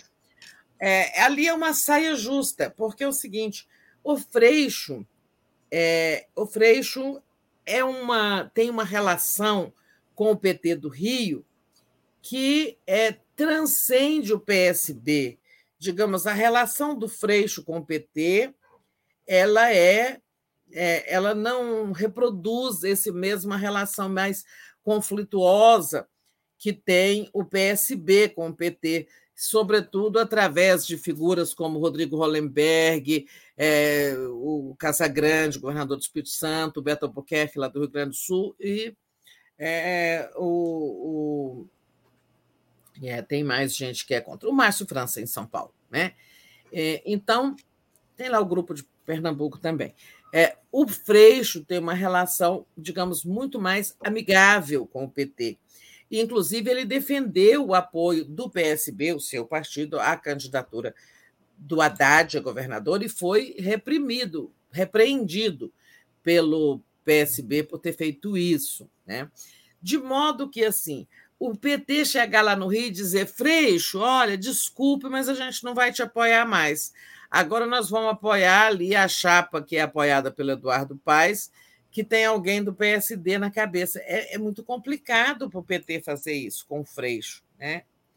Por isso eu acho que é, o PT vai acabar tendo dois candidatos no Rio. Né? O Freixo, não pelo PSB, mas por ser ele, Freixo, que saiu do PSOL para a construção dessa aliança. Né? É, e também lá o Santa Cruz. Acho que vai acabar sendo assim. É, então, assim, Lula à frente, no meio de muita conversa, e tem outras que a gente nem sabe, né? Construindo sua candidatura e apostando na liquidação da fatura no primeiro turno, que é muito importante, como dizia o Haddad para nós ontem naquela entrevista. Quem não viu, veja a entrevista do Haddad aí para o 247, muito esclarecedora. Foi o, na Sua Excelência o Fato. O Kaique, disse que o superchat dele sobre a Dilma não foi lido. Foi sim, li agora há pouco, Kaique. Volta um pouquinho aí o vídeo. Adriana Vaz, quem fazia. É, o Kaique é o que corrigiu a data, falou que foi na foi. Copa das Confederações, não na Copa do Mundo, foi lido sim. Vamos em frente, que o tempo está acabando. Ah, Adriana disse que quem fazia a grita não vai ter Copa. Bolos, ela responde. Então, Tereza, passo para você. É... É, você vai, vai falar do. Boulos com, uh, o Boulos é, é, sabe, ele tinha críticas realmente, tudo, mas não vamos confundir com a extrema-direita que foi ao estádio, né? É. Mandar a Dilma fazer aquilo. São... É, Tereza, tem a questão é, do Centrão, né, ameaçando deixar o barco. Era sobre isso que você quer falar? Ou tem algum Não, outro? nós temos sete minutos. É, tivemos aquela movimentação ontem do TSE, né? Eu quero falar sobre eleição. Tivemos aqueles fatos ontem, ah, vamos deixar essas emendas aí para depois. Tivemos aquela movimentação do o ministro Barroso é, fazendo um acordo com oito redes sociais é, para combater as fake news, né? É, tivemos ali todo esse movimento. Teve, houve a resposta do TSE ao representante das Forças Armadas na Comissão de Transparência Eleitoral, né? É, e toda uma preocupação aí com a segurança da eleição e rebater esses pontos aí, esse, esse permanente questionamento da urna, da urna eletrônica pelo Bolsonaro, pelos bolsonaristas e tal. E, neste sentido, né, em relação à, digamos, a tensão eleitoral, né, Ontem no Boa Noite perguntava, mas muita coisa militar em torno da eleição, isso é bom? É, não é bom, né? mas também assim, não foram as Forças Armadas que pediram explicações, foi um, o general que representa as Forças Armadas naquele naquela comissão de transparência das eleições, é que fez esses questionamentos. E o Bolsonaro, que tudo deturpa, na live de quinta-feira, foi lá dizer: olha, as Forças Armadas pediram explicações ao TSE, que até hoje não deu. Não foi bem assim, eu já recontei a história aqui. O que eu quero destacar no tempo que nos resta é que é o seguinte: daqui a uma semana vai tomar posse como presidente do TSE o ministro Luiz Faquim, né? sucedendo ao Barroso. O Barroso que fez uma gestão né, que devemos reconhecer como bastante combativa né, às fake news, é, a, a, as fake news, sobretudo do Bolsonaro e do bolsonarismo, é, contra as urnas eletrônicas. Ele teve uma atuação forte em defesa do sistema eleitoral e tudo mais. Eu acho que ele fez uma boa gestão. Agora vem o, vem o Faquim, e o Faquim vai ficar no cargo é, até o segundo semestre, acho que setembro é, ou final de agosto, é, quando depois toma posse o ministro Alexandre de Moraes, que vai presidir, vai estar na presidência durante o pleito, né? Então será, digamos, o chefe do processo eleitoral. Né? Bem, o que eu quero destacar é o que disse ontem o ministro Faquim perto de tomar posse. Né? É, ele disse o seguinte: teremos o maior teste das instituições democráticas do Brasil. Olha, isso não é pouco. O maior teste das instituições democráticas do Brasil. Um grande teste para o parlamento, que, na democracia representativa, representa a sociedade. Um grande teste para as Forças Armadas, que são forças permanentes, instituições do Estado, e que estou seguro permanecerão fiéis à sua missão constitucional e não se atrelarão a interesses conjunturais. Também será um teste para a Justiça Eleitoral, que é uma instituição permanente do Estado. A nós caberá organizar, realizar as eleições, declarar os eleitos, diplomar e, em seguida, haverá a posse para que cada um governe é para efetivamente isso que vamos trabalhar. Tivemos 25 anos de uma ditadura civil-militar que trouxe consequências nefastas para o Brasil. Ditadura nunca mais. Tá? Palavras do é, ministro Edson Fachin, né? palavras bastante sérias, graves, né? É, mostrando aí digamos, a encruzilhada em que estamos, a importância dessas eleições e a importância de combater todos os que possam né, querer é, subverter a eleição, negar os seus resultados e tal. Mas foi muito, acho que uma fala muito, muito forte e muito positiva do ministro. Né? Esse teste, esse teste está começando. Esse grande teste que ele fala que é um teste para todos, né? E precisamos estar à altura dele, né? Verdade. Vigiando, combatendo, denunciando. Verdade. É, queria agradecer ao Paulo Tomassin, que entrou aqui como novo, novo membro, lê a mensagem da Regina Aquino, que já é membro há 22 meses, que diz: Pacto de Lula com a sociedade era outro em é, 2002, bem diferente de hoje, nesse processo predatório da soberania com privatização desenfreada, ela disse. É, e queria agradecer também ao pessoal que acompanhou a gente até agora aqui, pedir para deixar o like, compartilhar a live, muito importante é, que vocês façam isso. A Mônica Liz Miranda, Dilma foi vaiada na Copa do Mundo em 2014.